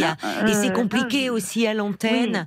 Ah ben mais non, euh, non, moi, je me pencherai. Je sais pas quelle est votre demande finalement aujourd'hui, puisque c'est ça qui m'interpelle, c'est que euh, ça, ça dure depuis des années. Aujourd'hui, votre fille est une femme, elle a 42 ans. Qu'est-ce qui fait que vous vous interrogiez? C'est parce que vous, vous avancez en âge? Qu'est-ce qui fait qu'aujourd'hui, ce lien-là vous interroge? Et qu'il ne se ne l'a pas fait plus hein, tôt Ça fait longtemps. hein, ça- Oui, Ah mais non, non, moi, c'est aujourd'hui que vous m'appelez Oui, pour en parler. que- Vous auriez pu je- faire une démarche pour en parler auparavant. Dire, tiens, Oui, qu'est-ce qui se passe avec ma fille? euh, J'ai vu un, psy- un psychiatre, mais ça n'a pas. Alors, ça qu'est-ce qu'il vous a avancé. dit Ça n'a pas avancé. Enfin, qu'est-ce que qu'est-ce qui n'a pas avancé? Ben, en fait, je l'ai vu, mais pour, pour autre chose. Ah bah voilà, vous voyez, Eh c'est oui. intéressant. Ben, Donc à ce moment-là, ce n'était pas votre sujet de préoccupation. Non, parce que j'avais que- un autre. ouais. Oui, mais en fait, il y a non non mais je Ouais. avec son père, ça se passe comment d'ailleurs? Ah ben, il est décédé, elle ne le voyait plus de toute façon. Pourquoi? Elle voulait plus le voir. Pourquoi? Parce qu'il s'occupait pas d'elle, parce qu'il était pas... Et pourquoi Enfin, c'était il a- de- elle, elle le voyait plus depuis qu'elle avait quel âge Euh, depuis qu'elle avait 15 ans. Vous vous rendez Donc, compte est- Non, Mais- mais... il est décédé euh, rapidement hein, après. Non, mais vous, oui, mais est-ce que vous vous rendez compte un peu du vécu, enfin, certainement très abandonné qu'est votre fille? Hmm. Son père décède, elle a 15 ans. Non, il est... non, non, elle ne le voyait pas depuis qu'elle avait 15 ans. Elle refusait d'aller le voir. Et lui est décédé, elle avait 20 ans. Non. Donc le père n'était pas présent. Ouais. À Je 18 n'ai ans, pas vous de la- famille. à 18 ans, vous n'avez pas de famille. À 18 ans, vous Non. la mettez à la porte. Ouais. Vous vous rendez compte le, le- la, la solitude, la, la- enfin le, le vécu euh, euh, abandonnique, c'est le mot. Hmm. C'est ça que euh, j'ai. Ce qui m'interroge, c'est que vous semblez pas le mesurer. Parce que justement, parce qu'en fait, vous êtes vous-même très. On est dans votre histoire de fille, où pour vous, vous, vous n'aviez qu'une hâte, c'était de quitter euh, vos parents, euh, parce que vous étouffiez. De, Oui. de leur euh, su- surcroît de- d'inquiétude, de peur. Et, et du coup, vous êtes allé dans, une, dans un extrême de dire, bah, en gros, à 18 ans, elle peut faire sa vie. T'as un petit, tu peux faire ta vie. Et, en et déjà, qu'elle soit à 18 ans avec un petit ami un peu marginal, bon, à 18 ans, ça peut arriver. Mais moi, ce qui m'interroge, c'est qu'aujourd'hui, à 42 ans, vous me dites que dans des hi- histoires d'amour, elle n'est pas très heureuse, votre fille. Elle Ah n'est non, pas non, très épanouie. pas tout, Elle les tombe sur des gens qui vont mal. Comme si finalement, elle savait s'occuper. elle s'occupait, elle prenait soin de ces hommes, elle les prenait sous son aile, Oui, oui. comme elle l'aimerait peut-être qu'on prenne soin d'elle. Et je- votre fille, plutôt que de lui dire t'es une guerrière, je suis pas sûre que ce soit une guerrière votre fille. Je pense que c'est quelqu'un qui est en souffrance et qui est en Euh, difficulté. oui, Ouais, mais il n'y a pas que le boulot. Vous ramenez Non, non, je beaucoup au boulot, il n'y a pas. Je dis, moi, je vous parle là d'un lien affectif. Ouais, ouais. Et je suis pas sûre que ça soit une guerrière, affectivement. Je sais pas très bien ce que ça veut dire, d'ailleurs. Je pense que votre fille, elle est en souffrance dans sa relation et que peut-être pourriez-vous lui dire, ça m'ennuie de voir que tu tombes toujours dans des relations d'amour où, où tu souffres et peut-être tu pourras aller en parler à quelqu'un. Oui, elle l'a fait à une Bon, époque. bah qu'elle continue alors, je pense. Je vois Paul qui lève le doigt. et Il me semble qu'il y a des réactions qui sont arrivées pour vous. Alors je vous propose qu'on les écoute. J'ai j'ai quelques euh, auditeurs, auditrices, parents qui vous ont trouvé un peu dur, un peu strict quand elle avait euh, 18 ans, comme Audrey ou Carmela.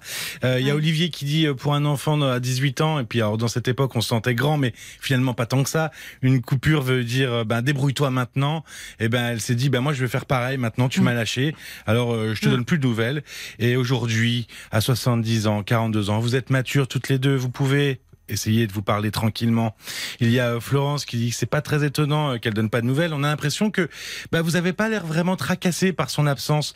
Et puis euh, Marie-Laure aussi qui qui note c'est c'est étrange. On a un peu l'impression que euh, c'est une relation de copine plus que de mère à fille. vrai. On a, eu, on a eu beaucoup de relations de copines. C'est assez juste. tout. C'est une, c'est une réflexion extrêmement pertinente. On a l'impression plus de deux sœurs que d'une mère et sa fille. Oui, C'est- oui, oui. On a eu vous cette confirmez. Absolument. Eh oui, mais c'est là où. Elle m'a toujours tout raconté, tout. Oui, mais une mère n'est pas là pour être une copine. et- Eh oui, ben oui, mais voilà, c'est parce que je n'avais pas eu cette relation-là moi avec. Je euh, crois que vous avez besoin de vous interroger euh, sur. C'est ça. Je, je trouve. vous- Vous avez eu du mal à occuper votre place de mère. Comme si une Oui. mère c'était trop envahissant et vous vouliez surtout pas être une mère pour votre fille. Absolument. Il y a Bob Oui, qui dit oui, vous oui. voulez rattraper une période qui a été particulièrement difficile. Vous la voyez encore dans les yeux d'une d'une enfant alors que c'est une adulte. Oui. Et puis il y a la mouette d'Annecy. Euh, vous semblez dire que votre fille va bien maintenant, qu'elle a un travail, n'a plus besoin de vous, de se confier. Mais justement, peut-être ressent-elle le besoin de se sentir que vous vous inquiétez pour elle Oui. pour la première fois? C'est ça. Oui. Euh, oui. Ben oui. Mais Ce- oui, sauf pas- que si je peux ajouter juste quelque chose, c'est que la dernière fois, depuis euh, juillet, je n'ai pas de nouvelles d'elle, alors que tout allait bien, vous, m'appelait dix fois par jour, et que d'un coup, vous n'entendez pas en fait. ben oui, mais Vous n'entendez pas. C'est-à-dire que euh, votre fille, vo- votre fille. Non, non, mais attendez. Là, on va. Il va falloir Oui. qu'on conclue. oui, oui, Euh, votre fille, elle, euh, euh, vous trouvez qu'il y a quelque chose d'un peu ingrat, comme si quand elle va bien, elle n'a plus besoin de vous, elle vous appelle pas. Mais ce qui est important, c'est que quand elle est vraiment mal, c'est vers vous qu'elle se tourne. Ce qui montre à quel point elle a besoin de vous. Et à quel point vous comptez pour elle. Le problème, c'est que vous, vous le dites au fond. C'est, j'ai l'impression que vous n'êtes pas à votre place dans cette histoire. Et du coup, elle non plus. Euh, je pense que vous n'avez pas la même relation avec votre fils. Peut-être parce que c'est un garçon. oui, et que c'est pas vous- du tout, il n'a pas le même caractère de toute façon. Oui, mais c'est pas qu'une euh, question de caractère. C'est que il y a votre histoire de fille qui pèse beaucoup. Et d'ailleurs, vous avez dit, oui, c'est vrai, la, la réflexion de cette auditrice fort judicieuse, euh, comme si vous étiez plus deux sœurs qu'une mère Ouais. et sa fille. Mais oui, Mais oui, mais c'est ça qui pose question. Ben et qui, et qui se reflète dans votre lien. Donc, à l'avenir, quand elle reviendra vers vous, quand elle est en grande difficulté, je pense qu'il faut sortir de ce registre-là, euh, confidence et, dire, écoute, je, je vois que dans tes relations, tu es malheureuse, ça m'inquiète, et je trouve que ça serait peut-être bien que tu en reparles à quelqu'un d'extérieur, parce qu'en fait, moi, je me sens démunie. Bon courage à vous, Bon, Patricia. merci beaucoup. Au Merci. Caroline. Au merci revoir. à tous les auditeurs. Au Au revoir. revoir. Jusqu'à minuit 30, Caroline Dublanche sur RTL. parlons. 22h, minuit 30, Parlons-nous. Caroline Dublanche sur RTL. 23h32, merci d'être avec nous euh, sur RTL. Nous sommes à vos côtés en direct encore pendant une heure. Alors, si vous désirez euh, me parler, eh bien, n'hésitez pas à appeler euh, le standard de Parlons-nous au 09 69 39 10 11. Ah d'ailleurs, je voulais vous parler d'une étude qui vient de sortir, une étude réalisée par l'association Les Petits Frères des Pauvres sur la vie affective et sexuelle de nos aînés. Et cette étude bouscule bien des idées reçues et montre que euh, nos aînés sont toujours amoureux et font l'amour. Alors nous aimerions bien vous entendre sur ce sujet parce que euh, on, ça fera l'objet, on on a décidé avec Paul de d'en parler dans le podcast qui suit l'émission Parlons encore. Alors pas ce soir, on le fera plutôt euh, demain, je pense, et peut-être d'autant plus si nous avons des, témoignages. Si vous avez 70 ans et plus et que vous êtes toujours amoureux de votre conjoint, que vous trouvez que votre vie affective, votre vie sexuelle est épanouissante, eh ben, appelez-nous au 09 69 39 10 11. Si après une séparation ou un veuvage, vous retombé amoureux, passé 70 ans, ben vous pouvez nous passer un petit coup de fil. On, est, on serait vraiment heureux de vous entendre sur ce sujet, euh, parce que c'est vrai qu'il y a beaucoup d'idées reçues, de préjugés, de tabous, même sur la vie affective et sexuelle euh, des gens passé un certain âge. Et c'est pour ça que cette étude réalisée par les petits frères des pauvres est assez rafraîchissante, montre que l'amour n'a pas d'âge. Si vous voulez euh, témoigner sur ce sujet, bah, vous pouvez nous passer un petit coup de fil au 09 69 39 10 11. Si vous tombez sur le répondeur, même dans la nuit ou demain dans la journée, vous nous laissez un petit message avec votre prénom et un numéro de téléphone où on pourra euh, vous rappeler. Merci beaucoup par avance. Bonsoir Capucine. Bonsoir Caroline. Et bienvenue. Merci. Je suis très heureuse de vous avoir. J'ai eu tellement de mal à vous avoir. Ah bon? Pourquoi? Oui. Oh ben, J'avais appelé plusieurs fois. J'ai eu vraiment euh, beaucoup de mal. Alors je suis très contente de vous ah avoir. Ah bah, vous voyez, on est ensemble et on peut se parler. Oui. Qu'est-ce qui euh. vous arrive alors? Pourquoi vous essayez de m'appeler depuis un petit moment, Capucine? Ben, je vous avais eu, je n'avais pas donné ce prénom-là la, première Mhm, fois, en D'accord. 2019. On s'était parlé, ce que mon mari m'avait quitté, comme il était parti comme un voleur. Enfin, vous vous rappelez peut-être pas parce que vous avez tellement. Ah non, cas. 2019, j'avoue qu'il faudrait que vous me rafraîchissiez un peu la mémoire, s'il vous plaît. Oh, oui, oui, parce que vous avez tellement de cas, vous pouvez pas vous Ah, rappeler. il y a des, ça me revient, mais enfin pas comme ça. Non, c'est pas possible. Oui, mon mari m'avait quitté. euh, il était parti euh, comme un voleur pendant que j'étais dans la salle d'eau euh, pour aller vivre chez ma meilleure amie. Oh, mais oui, je me, je, ben, vous voyez, c'est l'histoire de la salle d'eau. Parce Oui. que vous- votre ami était, c'était votre meilleur ami qui était là Oui. et vous les aviez. Enfin, il y avait eu. Ça me dit quelque chose. Il s'était passé quelque Ah, chose dans cette salle de bain, justement. D'accord. Oui, alors, euh, donc il est parti en 2016, le 8 août 2016. Avec votre meilleur ami en plus. Oui, un samedi matin, pendant que j'étais dans la salle d'eau. C'est ça. Euh, euh, bon, ben, comme je mettais énormément de temps, euh, sans un mot, sans rien, on l'a appelé pendant quatre jours avec ma fille. Elle est arrivée toute perdue comme moi. J'étais tellement traumatisée. Euh, toutes ses affaires, euh, le bureau, il n'y avait plus rien. Toutes ses affaires avaient disparu. euh, on ne savait pas où il était pendant quatre jours. Il ne répondait pas, il répondait pas à ma sœur. on lui disait qu'on s'inquiétait, on savait pas où il était, il répondait pas. Oui. Alors en 2016, au Sans laisser une lettre, rien. rien, pas- et puis pas un mot, pas un mot. Et comment vous avez découvert que c'était avec votre meilleur ami qu'il était parti? Eh ben c'est parce qu'il a été faire une main courante. Alors il est parti le samedi vers 11 h Mhm. et puis le bon bah le, le dimanche, le, oui le dimanche, le lundi on n'a pas eu de nouvelles, le mardi Oui. et il a appelé le, le mardi tantôt ma fille pour lui dire qu'il était à telle adresse. Et moi je dis bah je connais personne là-bas. Puis ça m'est revenu après. Ah, c'était l'adresse de votre meilleur ami. Voilà. Oui. Maintenant, je, après, j'ai su euh, qu'elle habitait dans ce petit bourg-là. euh, et on avait été chez elle. Bon, ben, elle venait chez nous. Elle venait. Elle était à, euh, à manger à son anniversaire au mois de juillet. Elle est partie le 6 août. Voilà, c'est rude. Enfin, c'est c'est terrible pour vous euh, parce que le- cette euh, cette intimité, enfin, le fait que ça soit votre meilleur ami, quoi, c'est c'est tout qui s'effondre là en plus. Ah, j'ai essayé de lui téléphoner parce que j'ai pas voulu la harceler, euh, rien du tout. Oui. Je lui ai dit, peux te parler cinq minutes? Elle m'a dit, je n'ai rien à te dire et elle m'a raccroché au nez. Oh là là, qu'est-ce que c'est violent. Et vous étiez ami avec elle depuis longtemps? Depuis 47 ans. Oh là Et vous auriez vu l'attestation déception. qu'elle a fait contre moi parce que euh, il a fait faire plein d'attestations mensongères. Alors tout était contre moi, bien sûr. Et, et même elle a, té- a témoigné, enfin a écrit quelque chose sur vous. Oh là. Ah, si vous saviez ce qu'elle a écrit, mais quand vous le lisez, vous vous demandez si, si, si ça peut être vrai. Ah Oui, des choses euh, qu'elle a inventées, oui. que bientôt euh, euh, j'étais une mère indigne pour ma fille, euh, je la Oh. rouspétais parce qu'il y avait une chaise de déplacée. Enfin, C'est que- ridicule d'ailleurs, parce que Ah, enfin votre fille, Qui se sont passés, ça fait plus de 40 ans. hein. c'est ça, c'est absurde. Enfin, oui. On avait changé de département, on était parti 27 ans dans un autre département, je ne l'ai jamais vu. Mais quelle déception quand même, parce que 47 ans, enfin d'amitié, vous dites d'ailleurs ma meilleure amie.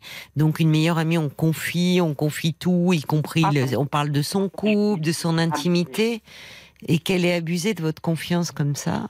Mais c'était une femme qui était, euh, elle était veuve, elle a retrouvé son Oui. mari euh, qui était pendu. euh, bon, ben, il s'est suicidé.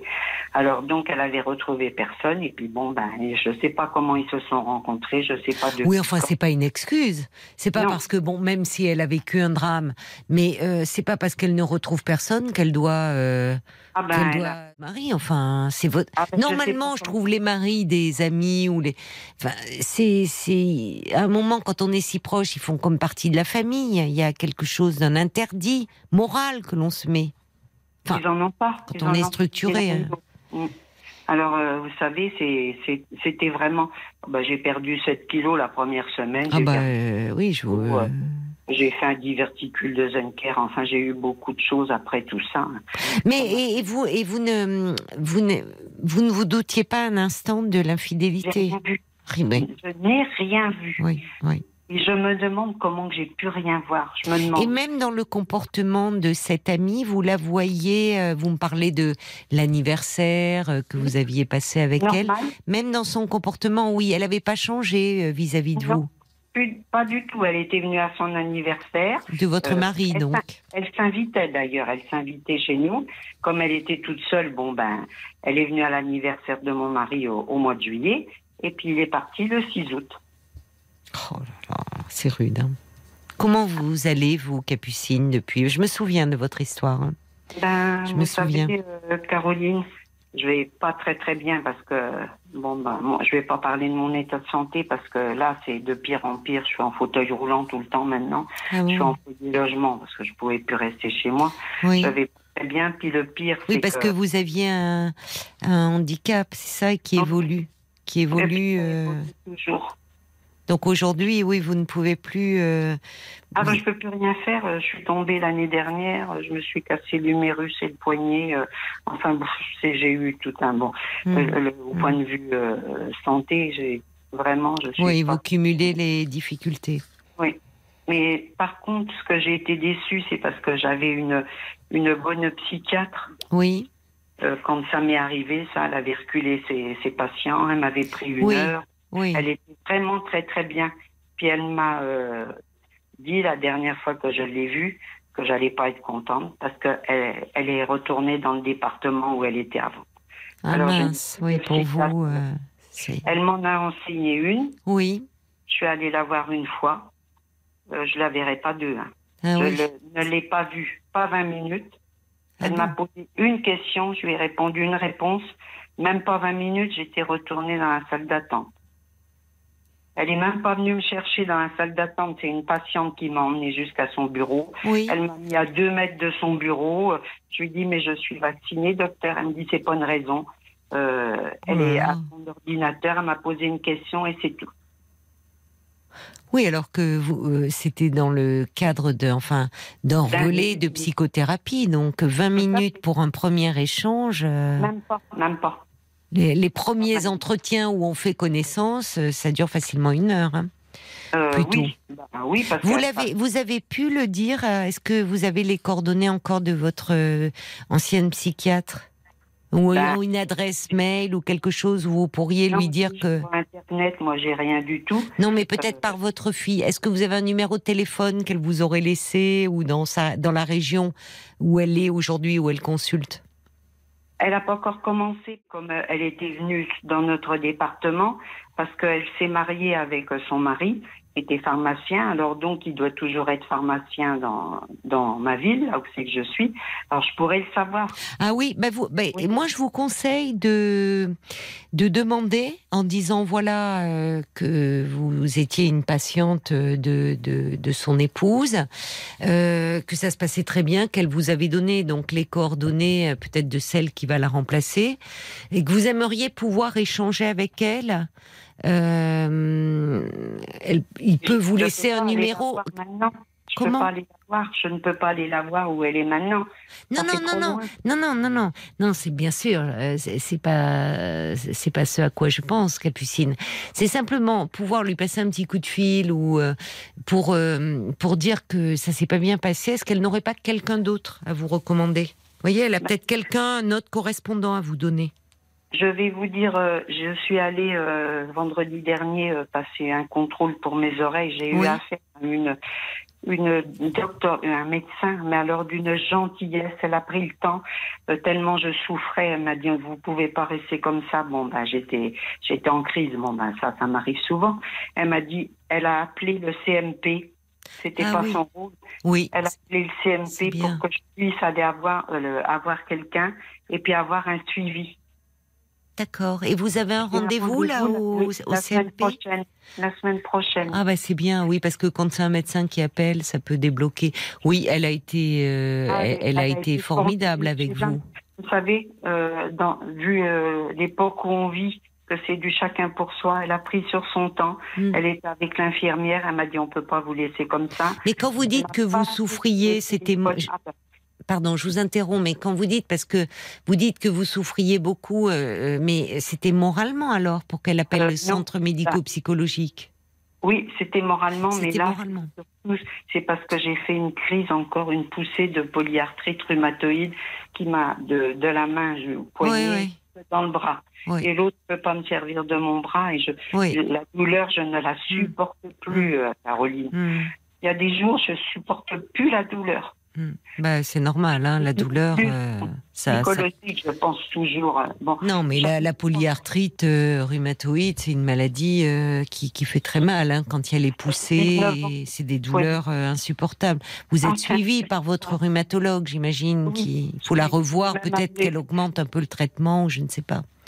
Je peux pas parce que j'ai appelé le 15 pour savoir si je pouvais reprendre de la cortisone doublée, tout ça. J'ai été 45 minutes au téléphone à attendre le médecin régulateur, mais enfin ça c'est pas grave. Je l'ai appelé la nuit, je pouvais plus tenir. D'abord, ça fait trois nuits que je dors pas. euh, je Mm. peux- je- Il y a des moments quand je suis en crise, je, c'est, affreux. La douleur, et je supporte pas la morphine alors. Donc, euh, Ah oui, je ou paracétamol tous Je les, les 6 heures. Bon, ben, ça, ça me, ça m'aide quand même un petit peu, mais pas beaucoup. Enfin, ça, c'est, rien. Mais Euh, non, c'est pas rien parce que ça a, d'immenses répercussions. Ah ben oui, Mais, c'est- euh, mais alors donc là, vous avez rendez-vous euh, la semaine prochaine au centre médico-psychologique. Je vois un infirmier la première fois, puis après, je vais. Euh, ils ont des psychologues et des psychiatres, et j'aurai un suivi. Alors, que cela ne vous empêche pas quand même, via le mari là, de votre euh, précédent psychiatre qui est pharmacien, de voir si vous pouvez pas avoir un, juste un échange avec elle pour. Elle a, elle a peut-être aussi d'autres correspondants. Parce que le, le, le CMP, c'est très bien, mais Oui. vous voyez, d'abord, bon, vous allez voir euh, quelqu'un, un infirmier. Le- enfin, je sais pas comment ça se passe dans votre Je région. sais pas. Je sais pas du tout, j'y suis non, jamais allée. mais ce que je vous dis, c'est que dans les, c- dans les centres médico-psychologiques, euh, ça peut être un, peu long, les rendez-vous, enfin, parce qu'ils sont débordés, souvent. Ça dépend des régions, ça dépend des secteurs. Ah, ça n'a pas été long, là. Euh, Oui, pris, ça euh, pas... tant mieux, c'est une chance parce que parfois il y a Oui. deux trois mois d'attente. Bon, ça n'a pas Non, été long, pas mais Non, du tout. Bah, écoutez, euh, c'est déjà bien. En tout cas, c'est vrai qu'elle a été formidable cette médecin de, de Ah, débloquer. Je, je n'ai jamais vu, euh, je vous assure, je n'ai jamais vu une. D'abord, je l'ai remercié tellement. Oui, mais je comprends. J'étais étonnée parce qu'on n'est plus habitué à ça. Maintenant, vous savez, on c'est du vite fait. Euh, Donc, elle a pris son temps. Oui, elle a été à l'écoute, elle a vu Ah, que vous étiez vraiment mal. alors Que moi, c'était une ORL. Alors donc, euh, ça n'avait rien à voir.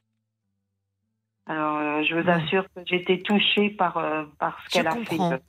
Mais il faut bien vous soigner, hein, c'est ça. C'est vraiment là, il faut euh, euh, vraiment tout faire, euh, revoir pour.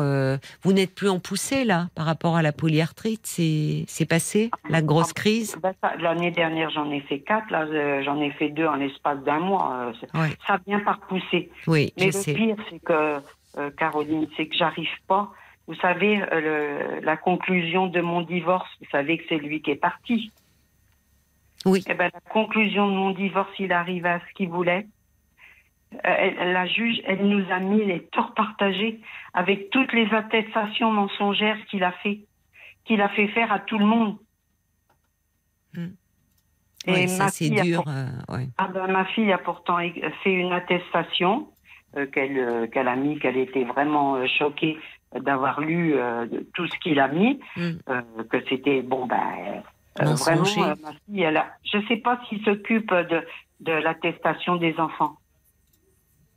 Vous savez, moi, je pensais même que ces histoires d'attestation euh, faites, alors parfois c'était jusque dans le, le voisinage et autres, euh, ça n'avait plus, enfin, ils voulaient plus ça, parce qu'ils savent, et les, les magistrats sont pas dupes, ils savent qu'il y a beaucoup de, de, de faux hein, et de choses complètement mensongères, parce que quand on veut divorcer, parfois on accable l'autre de tous les mots, malheureusement. Euh, donc, je, je, voyez, je pensais qu'ils n'en tenaient même pas compte, même plus Ah, compte. si, on peut mettre n'importe quoi. je- Oui, que- mais c'est pour ça que les magistrats n'en tiennent plus trop compte normalement. Bon, qu'en dit votre avocat de, de ce verdict-là? Elle était étonnée. elle était étonnée. Bah, Ah oui, ah oui, oui. Il n'y a dit, pas de possibilité de... Oui, on fait pas appel dans un... ah, je peux, je peux plus parce que je, je peux plus Bon. régler euh, tout, ce qu'elle. euh, Bon, Vous savez, ma fille l'a appelé plusieurs fois parce que euh, pour voir, il a vendu la voiture, je, il m'a pas donné, enfin bon, tout un tas de trucs qu'il me devait, il me donnera Oui. jamais rien. oui. Euh, ma fille lui a envoyé euh, trois mails, elle n'a jamais répondu depuis le 14 juin. Elle lui en a renvoyé un autre, moi je l'ai appelé, elle Oui. ne répond pas. L'avocate oui, l'avocate. ouais. Oh là, c'est pas... Oui, ça va pas ça. Vous l'avez réglé, vous lui avez réglé les honoraires c'est... Ah, j'ai tout réglé. Presque Oui, oui, non, mais justement, ben, parfois, oui, il faut pas tout régler. faut Ah ben, laisser... j'étais obligée. Elle m'a fait euh, euh, sur euh, la prestation compensatoire, elle m'a fait faire un papier par D'accord. lequel elle pouvait prendre euh, pour mettre ça sur le compte de la CARPA des avocats, là, vous savez. Ah oui, d'accord. Oui. Alors donc, euh, je. Mais je sur le pas. plan matériel, parce que je comprends que ce verdict, tort partagé, ça soit rude à encaisser. Sur le plan, il faut pas que vous soyez pénalisé, euh, en plus matériellement et financièrement. Est-ce que votre avocate a pu euh, euh, faire entendre vos droits? Enfin, est-ce que vous n'êtes pas trop pénalisé sur ce plan-là? Euh, Non, parce qu'elle avait demandé beaucoup plus et lui, il a proposé une somme. C'est lui qui a, qui a eu gain de cause. Mais vous restez dans votre maison? Non. Non. Elle n'était pas à nous, elle était à notre fille. Ah bon? Et nous, on a, euh, lui, mon. mais alors, mon- mais alors vous vivez où? Vous avez dû changer de logement Dans un foyer logement. Ah oui, d'accord. Du fait maintenant que vous êtes en fauteuil. Vous-. Comment vous vous sentez euh, depuis quand Depuis combien de temps êtes-vous dans ce foyer logement? Depuis 2019, j'ai été toute seule. Oui, j'étais toute seule dans la maison. J'ai quand même réussi à rester deux ans. Puis après, je pouvais plus parce que c'était euh, la canne, euh, les, Oui. le, le rollator, et puis maintenant le fauteuil roulant. je, je, personne s'occupe de moi. Je descends à la salle à manger. Euh, je me plais pas ici parce que c'est que des gens très très âgés qui rentrent et puis euh, vous pouvez pas. Je suis toute seule dans 30 mètres carrés et puis. euh, Alors il faut peut-être essayer de trouver euh, que votre fille vous aide à trouver une résidence dans laquelle vous vous sentiriez mieux. Je, je peux, je peux pas, Caroline, parce Pourquoi que ma fille, en 2019, vous savez, elle a fait un zona suite à tout ça, euh, à, oui, à la joue, et puis ça s'est porté sur son œil. Et puis l'année dernière, là, quand je suis tombée euh, avec euh, son travail, elle a fait un burn-out. Je peux pas, je peux pas. Je me sens déjà coupable. Elle me lave mon linge. Non, non, non, euh, non, non, attendez, vous n'êtes pas coupable de, des répercussions. Euh, Déjà, vous avez été la première à le subir. Et puis, bon, ben, votre fille, il y a autre chose. Son burn-out, c'est dans le domaine professionnel, j'imagine. Oui, bon. Puis moi aussi. Et vous savez, il y a aussi un point de départ. Alors, euh, il y a un choc, mais enfin, bon, et votre fille, elle peut, c'est très douloureux, mais elle peut se faire euh, aider. Peut-être pas dans l'immédiat. Je comprends que vous ayez à cœur de la préserver, de la ménager, mais peut-être que quand elle ira mieux, ou à ce moment-là, vous pouvez voir, enfin, avec une assistante sociale, essayez déjà de regarder s'il n'y a pas des foyers logements dans lesquels vous vous sentiriez mieux. Parce que c'est important quand même que vous vous sentiez euh, dans un endroit où vous vous sentez bien, où vous puissiez nouer des liens. Ça peut vous donner un peu un horizon, un peu plus dégagé, ne serait-ce que d'être dans une recherche. Vous verrez, vous voyez. Il y en a, il y en a Caroline, mais euh, euh, d'après ce qu'on a entendu dire dans le coin, c'est encore le foyer logement le moins cher et j'ai pas les moyens d'aller dans un, un foyer logement qui est plus récent parce que Mm. celui-là, il a plus de 40 ans. J'ai pas, je peux pas. Mm. Je peux pas. Financièrement, je ne peux pas. Déjà, ma fille me fait beaucoup euh, pour moi. euh. alors, elle est toute seule. euh, vous savez, euh, j'ai peur d'aller en maison de retraite et puis comme elle est toute seule, c'est elle qui paiera. Alors, elle paiera. Ben, vous seriez peut-être mieux, d'ailleurs. Enfin, Comment? Vous seriez peut-être mieux, mais bon, vous n'en êtes pas là. Vous Ah non, seriez ah peut-être mieux dans une retraite. euh, ah bah si, vous me dites vous vous plaisez pas dans le foyer logement. Oui, Donc, mais je veux pas aller dans une maison de retraite parce qu'un EHPAD, c'est autre chose. ouais, d'accord. Bon, Là, écoutez. Pour le moment, il faut digérer ce verdict, il faut vous soigner, il faut prendre euh, vraiment vous occuper de vous, veiller à diminuer un peu le seuil de la douleur. La semaine prochaine, vous allez avoir rendez-vous dans le CMP, on va s'occuper de vous et pour le moment, c'est la priorité, Capucine. Je vous remercie beaucoup de m'avoir donné euh, de vos nouvelles Oui, et puis j'espère que vous allez euh, aller mieux euh, et physiquement et moralement. Je vous embrasse, Capucine. Oui, Moi aussi, Caroline. et Au merci. Merci beaucoup. Jusqu'à minuit 30, Caroline Dublanche sur RTL. jusqu'à minuit 30, Parlons-nous. Caroline Dublanche sur RTL.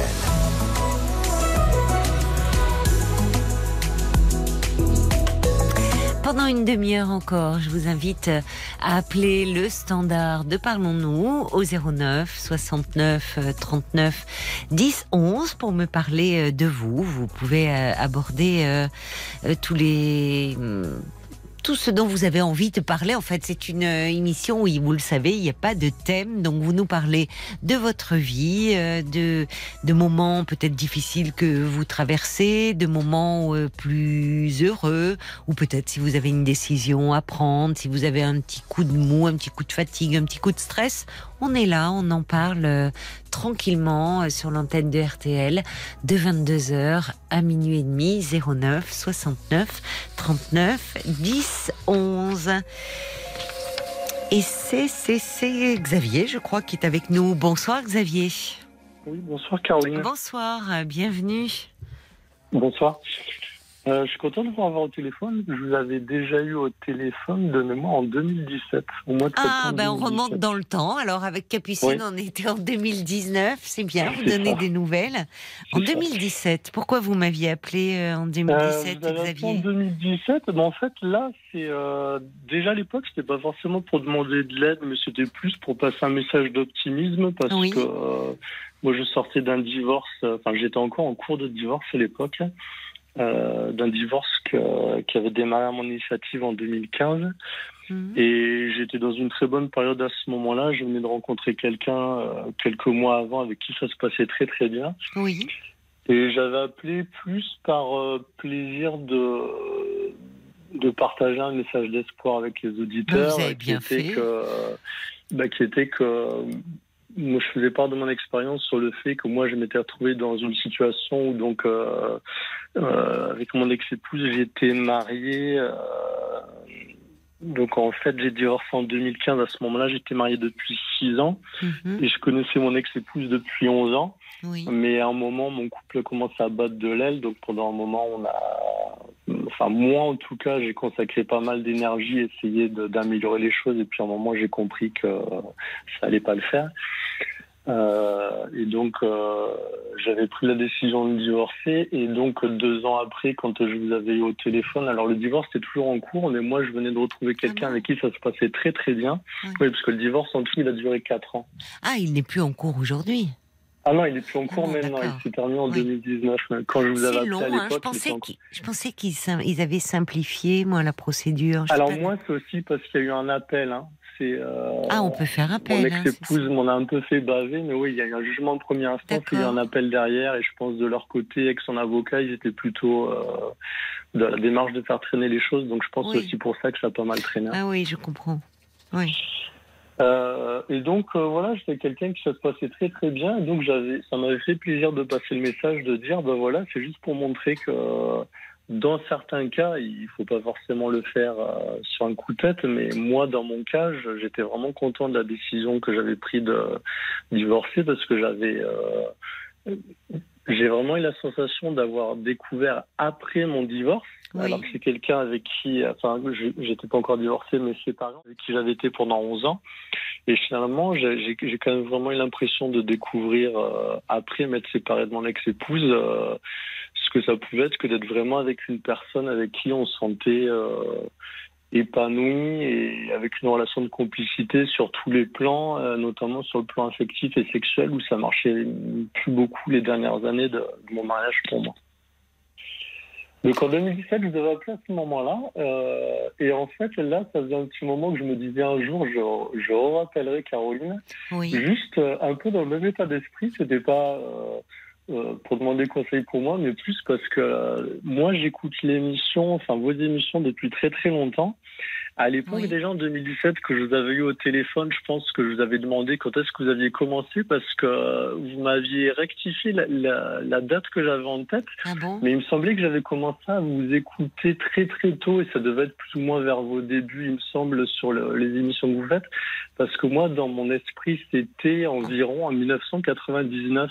Eh ben, Mais je ben, crois que- c'est c'est bonne pioche, hein, c'est ça C'est euh, ça? Oui, c'est ça, Xavier. Ah bah L'été voilà. l'été 99, j'avais commencé en faisant un Ah bah remplacement moi, pendant l'été. que j'avais dû commencer à vous écouter. euh, Ah ben, en vous, 99, vous vous, avez me dites. commencé été 99 Oui, mais peu Ouais, importe, bah, ça devait être pas- quelques mois après. Non, non, mais c'est ça. C'est pas le sujet. Euh, oui. Et donc je m'étais dit, je vous rappellerai parce que euh, je pense qu'il y a plein d'auditeurs qui écoutent l'émission et qui le pensent, mais qui ne prennent pas la peine d'appeler pour euh, le dire. Mais moi, je, je suis ravi de, de, de pouvoir écouter une émission comme ça. Alors, je vous écoute plus souvent en podcast parce que je suis plutôt couche-tôt, mais je fais pas mal de route pour aller travailler. Vous et, êtes sur la euh, route, là, en ce moment? Non, non, pas du tout. Non. Là, je suis chez moi. Mais, Ah, bon, vous euh, faites passer tard, alors, ce soir. hein. Il est minuit 9, Oui, c'est ça. 10. Non, non, mais là, j'avais appelé un peu avant le début de l'émission. Je savais que j'allais peut-être passer, donc ça m'a motivé à rester éveillé. D'accord, bon, bah, merci alors d'être resté éveillé, de de grignoter sur votre temps de sommeil pour nous. Il n'y a pas de souci. Et voilà, je tenais vraiment à passer le message parce que moi, je, je vous écoute en podcast, pas tous les jours, mais assez fréquemment. Et je trouve que le principe de l'émission, l'intérêt qu'elle a, euh, de, de pouvoir demander conseil, de pouvoir être conseillé bah, par une personne comme vous dont c'est le métier, mais aussi en sachant qu'il y a d'autres personnes qui écoutent et qui peuvent donner leur avis ou donner des conseils s'ils en ont, bah, c'est quelque chose que je trouve euh, je, je retrouve pas. Alors, ça aurait pas le même charme ou les mêmes possibilités. euh, je pense de faire quelque chose comme ça à la télé. Je pense que la radio s'y prête très très bien. Ah, je suis d'accord Mais-. Oui. Mais je trouve La que radio, on ne donne pas à voir, justement. Vous pouvez appeler, vous êtes chez vous, dans Oui. votre intimité, tranquille. Il n'y a pas de mise en scène. euh, la télé Ouais. implique forcément une certaine mise en scène. Non, non, mais donc c'est très bien à la radio, mais je trouve que c'est vraiment un truc hyper précieux dans la période dans laquelle on, on Bah, vit, alors encore plus ces gentil. derniers mois euh, par rapport à l'actualité, de d'avoir un espace comme celui-ci, où même moi, si je vous écoute pas forcément tous les jours, quand j'ai besoin de me poser un peu et de me recentrer, bah, je sais que je peux écouter une de ces émissions en podcast et, et moi, dans mon cas, mais je pense que ça le fait à pas mal d'auditeurs, ça constitue un peu une bulle presque de jardin, de jardin secret dans laquelle je sais que je peux aller me plonger euh, quand ce sera le bon moment pour moi, quand je sentirai que j'en aurai besoin. Quoi. Et donc je m'étais promis, c'est pour ça que je suis content de pouvoir le faire, de, de vous remercier, puis de remercier, je pense qu'il y a beaucoup de monde autour de vous, mais toutes les personnes qui font qu'une émission comme celle puisse exister, parce qu'il n'y a pas de raison que ça s'arrête. c'est Je vrai, pense que votre vrai. émission elle a du succès, mais un travail si un jour vous ça avez devait s'arrêter, je pense que ça serait une immense perte pour beaucoup de gens parce que je pense que pour la plupart des gens qui vous écoutent, ça, vous, ça remplit la même fonction d'être un peu une bulle de, de jardin secret, mais enfin une. C'est intéressant de parler de jardin secret dans une émission de radio et qui est publique. C'est euh, Bah parce que je pense que les gens qui vous appellent, ils, ils se sentent en confiance pour témoigner. oui. oui, ils oublient parfois même que bah ouais. que c'est que c'est à l'antenne. Et parfois, il faut leur euh, rappeler.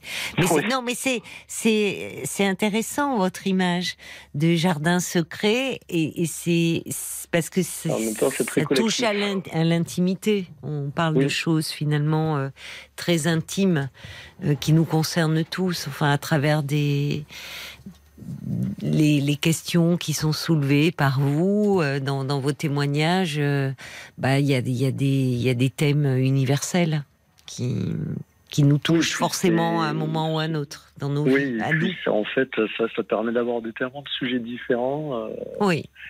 Mais ce, qui, Ouais, je- c'est- ce que je note, c'est et c'est et c'est c'est amusant, enfin et intéressant, c'est que vous appelez vous à chaque fois pour délivrer plutôt un message d'espoir. C'est-à-dire Oui. que vous amenez des petites bulles comme ça euh, d'oxygène et c'est bien aussi parce que je le dis, on peut parler de.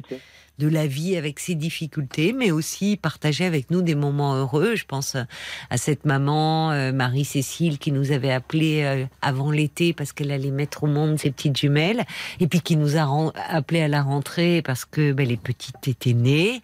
Donc c'est- touchant aussi de voir que ben on partage pas seulement les coups durs, mais aussi des moments, euh, des moments euh, épanouis, euh, beaux euh, de de nos vies, quoi. Bah, Eh ben, merci beaucoup. Pour vous, c'est hyper intéressant d'avoir le retour de personnes que vous avez accompagnées, quoi. Oui, ben oui, ça me fait très plaisir. Ben, D'où la série aussi, vous qui écoutez euh, en podcast, la série de podcasts Que sont-ils devenus? Voyez c'est où, euh, exactement pour ça. J'en ai écouté un il y a deux jours et je pensais à celui-ci. euh, Oui, oui, C'était un, un monsieur qui avait eu des difficultés avec son couple, mais qui avait une très très bonne capacité d'écoute. euh, oui. Euh, C'était Romain qui avait euh, des, des difficultés, enfin d'ordre plutôt sexuel dans son, Oui, oui, dans son c'est ça. couple. Oui. C'est ça. Ben, le choix, c'est ce que je disais, est, est difficile à faire parce que combien de fois après l'émission on en parle justement avec l'équipe, avec Marc à la réalisation, avec euh, Paul euh, qui, euh, qui qui est à mes côtés, avec qui on fait le podcast euh, Parlons encore où on revient sur une thématique euh, qui a été abordée dans l'émission, avec Violaine qui euh, vient d'intégrer notre équipe cette saison. Combien de fois on se dit oh, on aimerait bien savoir qu'est-ce qu'il devient, qu'est-ce que bon, mais on vous on ne prend pas nous la décision de rappeler parce qu'on c'est à vous de enfin vous voyez c'est aux auditeurs on leur laisse la liberté de donner des nouvelles Oui. ou pas. Ils peuvent très bien appeler un moment de leur vie et après poursuivre leur vie. Nous on aura été un moment dans leur euh, existence. Alors il a fallu en sélectionner 10 et c'est ces podcasts cette fameuse série que sont-ils devenus que vous pouvez écouter les week-ends hein. voilà c'est les samedis et le dimanche. Euh, vous pouvez retrouver l'histoire d'un d'un auditeur ou d'une auditrice voilà C'est ça, mais il y en avait un que j'avais écouté il y a pas longtemps. Et puis j'avais une toute petite anecdote, Ah oui. enfin pour vous, mais en fait c'est une que vous vous aviez citée à l'antenne, mais à laquelle je repense super souvent. Je crois que c'était un auditeur, une auditrice qui vous avait amené cette expression. Où on, on parlait des chats et de, de la maison, et vous aviez donné l'expression, je crois, en disant que vous l'aviez entendu d'un de vos auditeurs, de vos auditrices, qui disait que les chats c'était un petit peu l'âme de la maison. Ça Ah vous bon? rappelle quelque chose? Non Non? non je Ah suis bah je suis- désolée Je ah suis bon? persuadé. C'est peut-être moi qui m'en mêle les pinceaux, mais il me semble que vous avez un chat? euh, vous avez un Alors chat? moi j'ai deux chats. ah voilà J'avais entendu dans une des, de vos Oui. émissions, euh, je trouvais l'expression était très très belle de dire Mais c'était peut-être à ce moment-là euh, Sophie Peters qui avait dû euh, peut-être parler de ça parce qu'elle avait des chats. Ah oui, alors c'est possible. Ah oui, je pense, je pense parce que euh, Sophie avait des euh, des chats, elle en avait deux d'ailleurs, et elle était très très chat. Moi, j'étais plutôt chien. Alors c'est une Mais- effectivement. Mais euh, non, je dis ça, c'est pas vrai, parce que j'aime beaucoup tous les animaux. Donc euh, cette expression-là, je l'ai entendue aussi, mais je pense que c'était pas moi. Voilà. Et ben vous lui donnerez le clin d'œil de ma part. Alors. Ah ben, volontiers. L'expression m'est restée, je l'ai trouvée très Avec jolie. plaisir. Voilà. Et euh, avec, avec plaisir. Donc ils sont là, les chats, à côté de vous, j'imagine? Là, ils sont un petit peu en vadrouille dans le jardin, mais ils rentrent, ils sortent, ils rentrent, ils sortent. Donc Ah, mais ça, c'est une, c'est une vie merveilleuse de chat. Quand Je on peut pense. avoir à la fois le confort de la maison et en même temps pouvoir grimper dans les arbres et se faire un peu les griffes. Et... pour être- Elle s'appelle Happy et Joy. En fait, c'est deux chats que j'ai adoptés qui, qui portaient ces, ces prénoms-là. Qui avaient déjà ces noms-là. Oui, qui avaient déjà ces noms-là. Ah, bah, trouve vous avez une bonne étoile tout, alors, donc, Happy, Happy et Joy. Ça doit être ça. Ben, vous leur faites une belle caresse pour moi, euh, Xavier. Je la ferai avec plaisir. Puis, vous pouvez passer la- l'anecdote à Sophie. Mais bien sûr. Merci beaucoup en tout cas de bah, d'avoir pris la peine de prendre sur votre temps de sommeil pour nous dire euh, ce que représentait euh, au fond cette émission euh, pour euh, pour vous et bah, ça nous fait chaud au cœur à toute l'équipe. Merci infiniment, plaisir. Xavier. Merci à vous tous pour l'émission. Je vous embrasse, bonne nuit, au revoir. Jusqu'à minuit 30, Caroline Dublanche sur RTL. Another, another day in paradise. jusqu'à minuit 30, Parlons-nous. Caroline Dublanche sur RTL. Un petit mot d'ailleurs, puisque Xavier, euh, il parlait, enfin avec euh, Xavier, on parlait des podcasts, que sont-ils euh, devenus? Bah, Tu voulais dire un petit mot, Paul? Non, je voulais vous juste simplement euh, dire que si euh, vous êtes passé à l'antenne euh, ces dernières années sur RTL dans l'émission et que on n'a pas eu de nouvelles de vous et que vous voulez nous donner des nouvelles avec une situation qui a évolué, ben vous êtes les bienvenus. Ah vous oui, pouvez ça nous, nous fait écrire. toujours très plaisir. Exactement. Parlons-nous @rtl.fr, c'est l'adresse mail. Puis sinon, il y a tous les autres canaux comme le 09, euh, comme Facebook. Mais redonnons-le, le 09. On le donne pas 09 assez. 69 39 10 11. Voilà, vous appelez en disant moi je veux donner de mes nouvelles, j'ai appelé tant, euh, ça nous fait toujours très plaisir. Donc euh, et puis qui sait, peut-être que du coup vous vous retrouverez dans la série des podcasts. Que sont-ils devenus? On est obligé d'en prendre que 10 hein, voilà, donc on est un peu frustré, mais c'est toute l'année qu'on aime bien euh, prendre de vos nouvelles. Allez, on va accueillir euh, maintenant euh, bah, je ne sais plus d'ailleurs. J'ai un petit doute Paul. Geneviève. Ah, bonsoir Geneviève. Bonsoir Caroline. Bonsoir euh, Geneviève. Heureuse de vous avoir. Ben moi aussi, euh, moi Parce aussi. chaque, à chaque fois que j'essayais de vous avoir, je ne suis pas arrivée. Et Et ce soir, je vous appelle et je vous ai du premier coup. Eh ben vous voyez. Et, et ben alors vous voyez, ben c'était voilà, c'est un soir euh, de chance. Et c'est d'avoir Ben euh, entendu Capucine qui vous a donné Voilà, envie voilà. De, de réagir. Hein. Capucine qui ben, qui vivait très mal le, le, le verdict de son divorce à au oui, tort oui. partagé.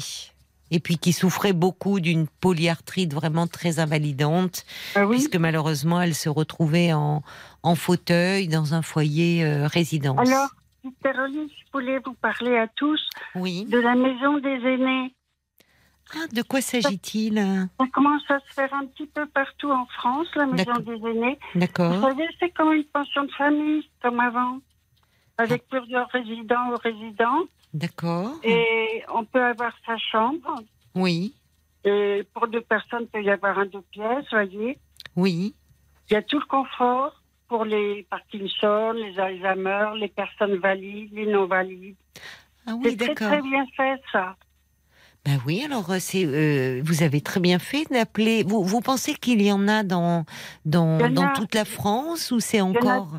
Il y en a en région Alsace, Oui. dans, dans le nord de la France, Oui. en, en Bretagne, près de Bordeaux et je crois dans la région Indre-et-Loire, vers Tours, par là. D'accord, mais c'est déjà pas mal.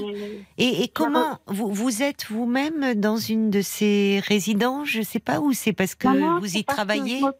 Je m'occupe de beaucoup de personnes, comme je suis moi pas très valide. euh, J'aime bien m'occuper des autres, alors euh, Oui. pour ça ce soir j'ai sauté sur le truc.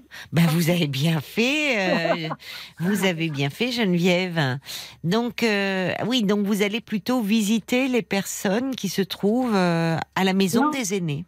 Non, je peux pas me déplacer, Caroline. C'est vraiment, je peux pas me déplacer.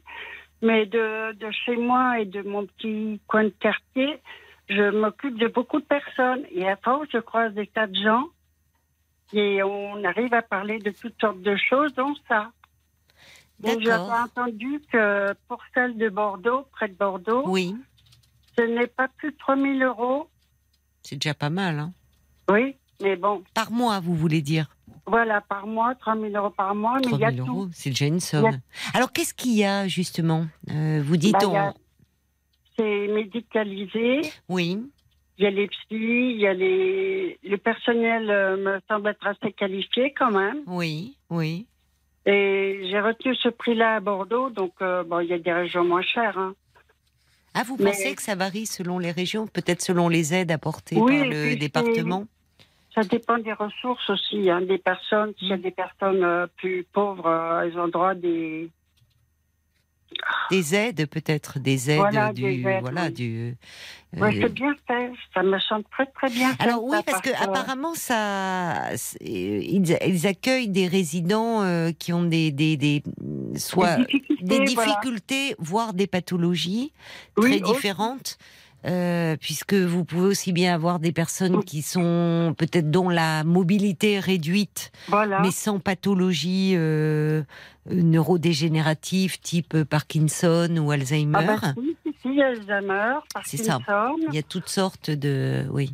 Voilà, chaque personne a sa chambre euh, individuelle. Mhm, D'accord. Euh, je sais qu'il peut exister euh, des petites deux pièces pour un couple ou pour une personne Oui, qui a beaucoup bien de ça. choses. Oui, c'est bien. Il y a des tas d'activités qui sont mises en place. Donc, euh, c'est selon ce- chacun ses aptitudes. Et pour la... euh, comment ça s'appelle? L'autonomie, Oui. c'est formidable. Parce que j'ai des... À force, ça fait des amis partout en France. Il y a des personnes qui revivent là. Ah oui, vous avez vu le changement. Oui, oui. Oui, oui. Il y a des personnes qui me disent qu'elles sont ravies d'avoir euh, mis leurs amis ou leurs proches euh, dans ces, dans cette, ces Oui. maisons des aînés. Oui, elle les voit euh, vraiment Les revivre. revivre. Vous voyez, Oui, carrément. vous voyez, l'affection, l'amour, ça fait des miracles. Hein. Euh, L'amour, ça fait des miracles, je suis d'accord. Ben ouais, Et ouais. il peut y avoir aussi, euh, on, en parlera peut-être demain avec vous tous, mais Oui. euh, parce que suite à cette étude des petits frères des pauvres sur, Ah ben il peut y avoir aussi dans, dans ces structures, dans ces résidences, Oui, des histoires d'amour qui naissent Ah entre résidents. beau. Ben oui, mais oui. Et c'est vrai que c'est important, vous avez raison de le dire, Geneviève, parce que souvent pour les familles, c'est vécu comme un déchirement d'avoir Ah ben oui, c'est un à, à confier un parent ou un Bien mari, sûr, une bah. épouse. Mais euh, on voit des, enfin, les, les professionnels qui travaillent dans ces centres, ceux qui sont bien Oui. évidemment, parce que bon, Ah oui, oui. ils, ils disent que parfois ils voient la personne reprendre vraiment vie, et y Bah oui, compris une amélioration de ses capacités cognitives. Exactement. Parce qu'il y a davantage de stimulation que quand elle reste toute seule chez elle. À un Moi, moment, c'est. à se Oui, et voilà, vrai. pas d'avenir devant soi. Oui. L'horizon bouché, tandis que là, on les voit revivre souvent. C'est vrai, oui, c'est vrai. Bah écoutez, Geneviève, heureusement que vous avez sauté sur votre téléphone ce soir. Moi, Ah, je parce que note. J'essaie de vous avoir, je voudrais vous parler, mais je n'y arrive jamais. Oh, bah alors, comment ça? Bon, bah alors vous allez dire à, à Paul hors antenne de quoi vous voulez parler, euh, ma chère Geneviève. En tout cas, merci ce soir de nous Oui. avoir parlé de la maison des aînés. On va noter ça dans notre petit annuaire d'adresses euh, utiles. Je vous embrasse bien fort et je Moi vous aussi, souhaite, je vous embrasse tous, RTL. je vous souhaite une douce nuit, ma chère Geneviève. Au revoir. Très belle nuit à vous euh, également. Reposez-vous bien. On se retrouve ce soir. hein, on sera là. Toute la petite équipe de Parlons-nous, fidèle au rendez-vous dès 22h. Et si vous avez découvert l'amour, euh, passé 70 ans, vous avez une histoire épanouissante, passez-nous un petit coup de fil 09 69 39 10 11.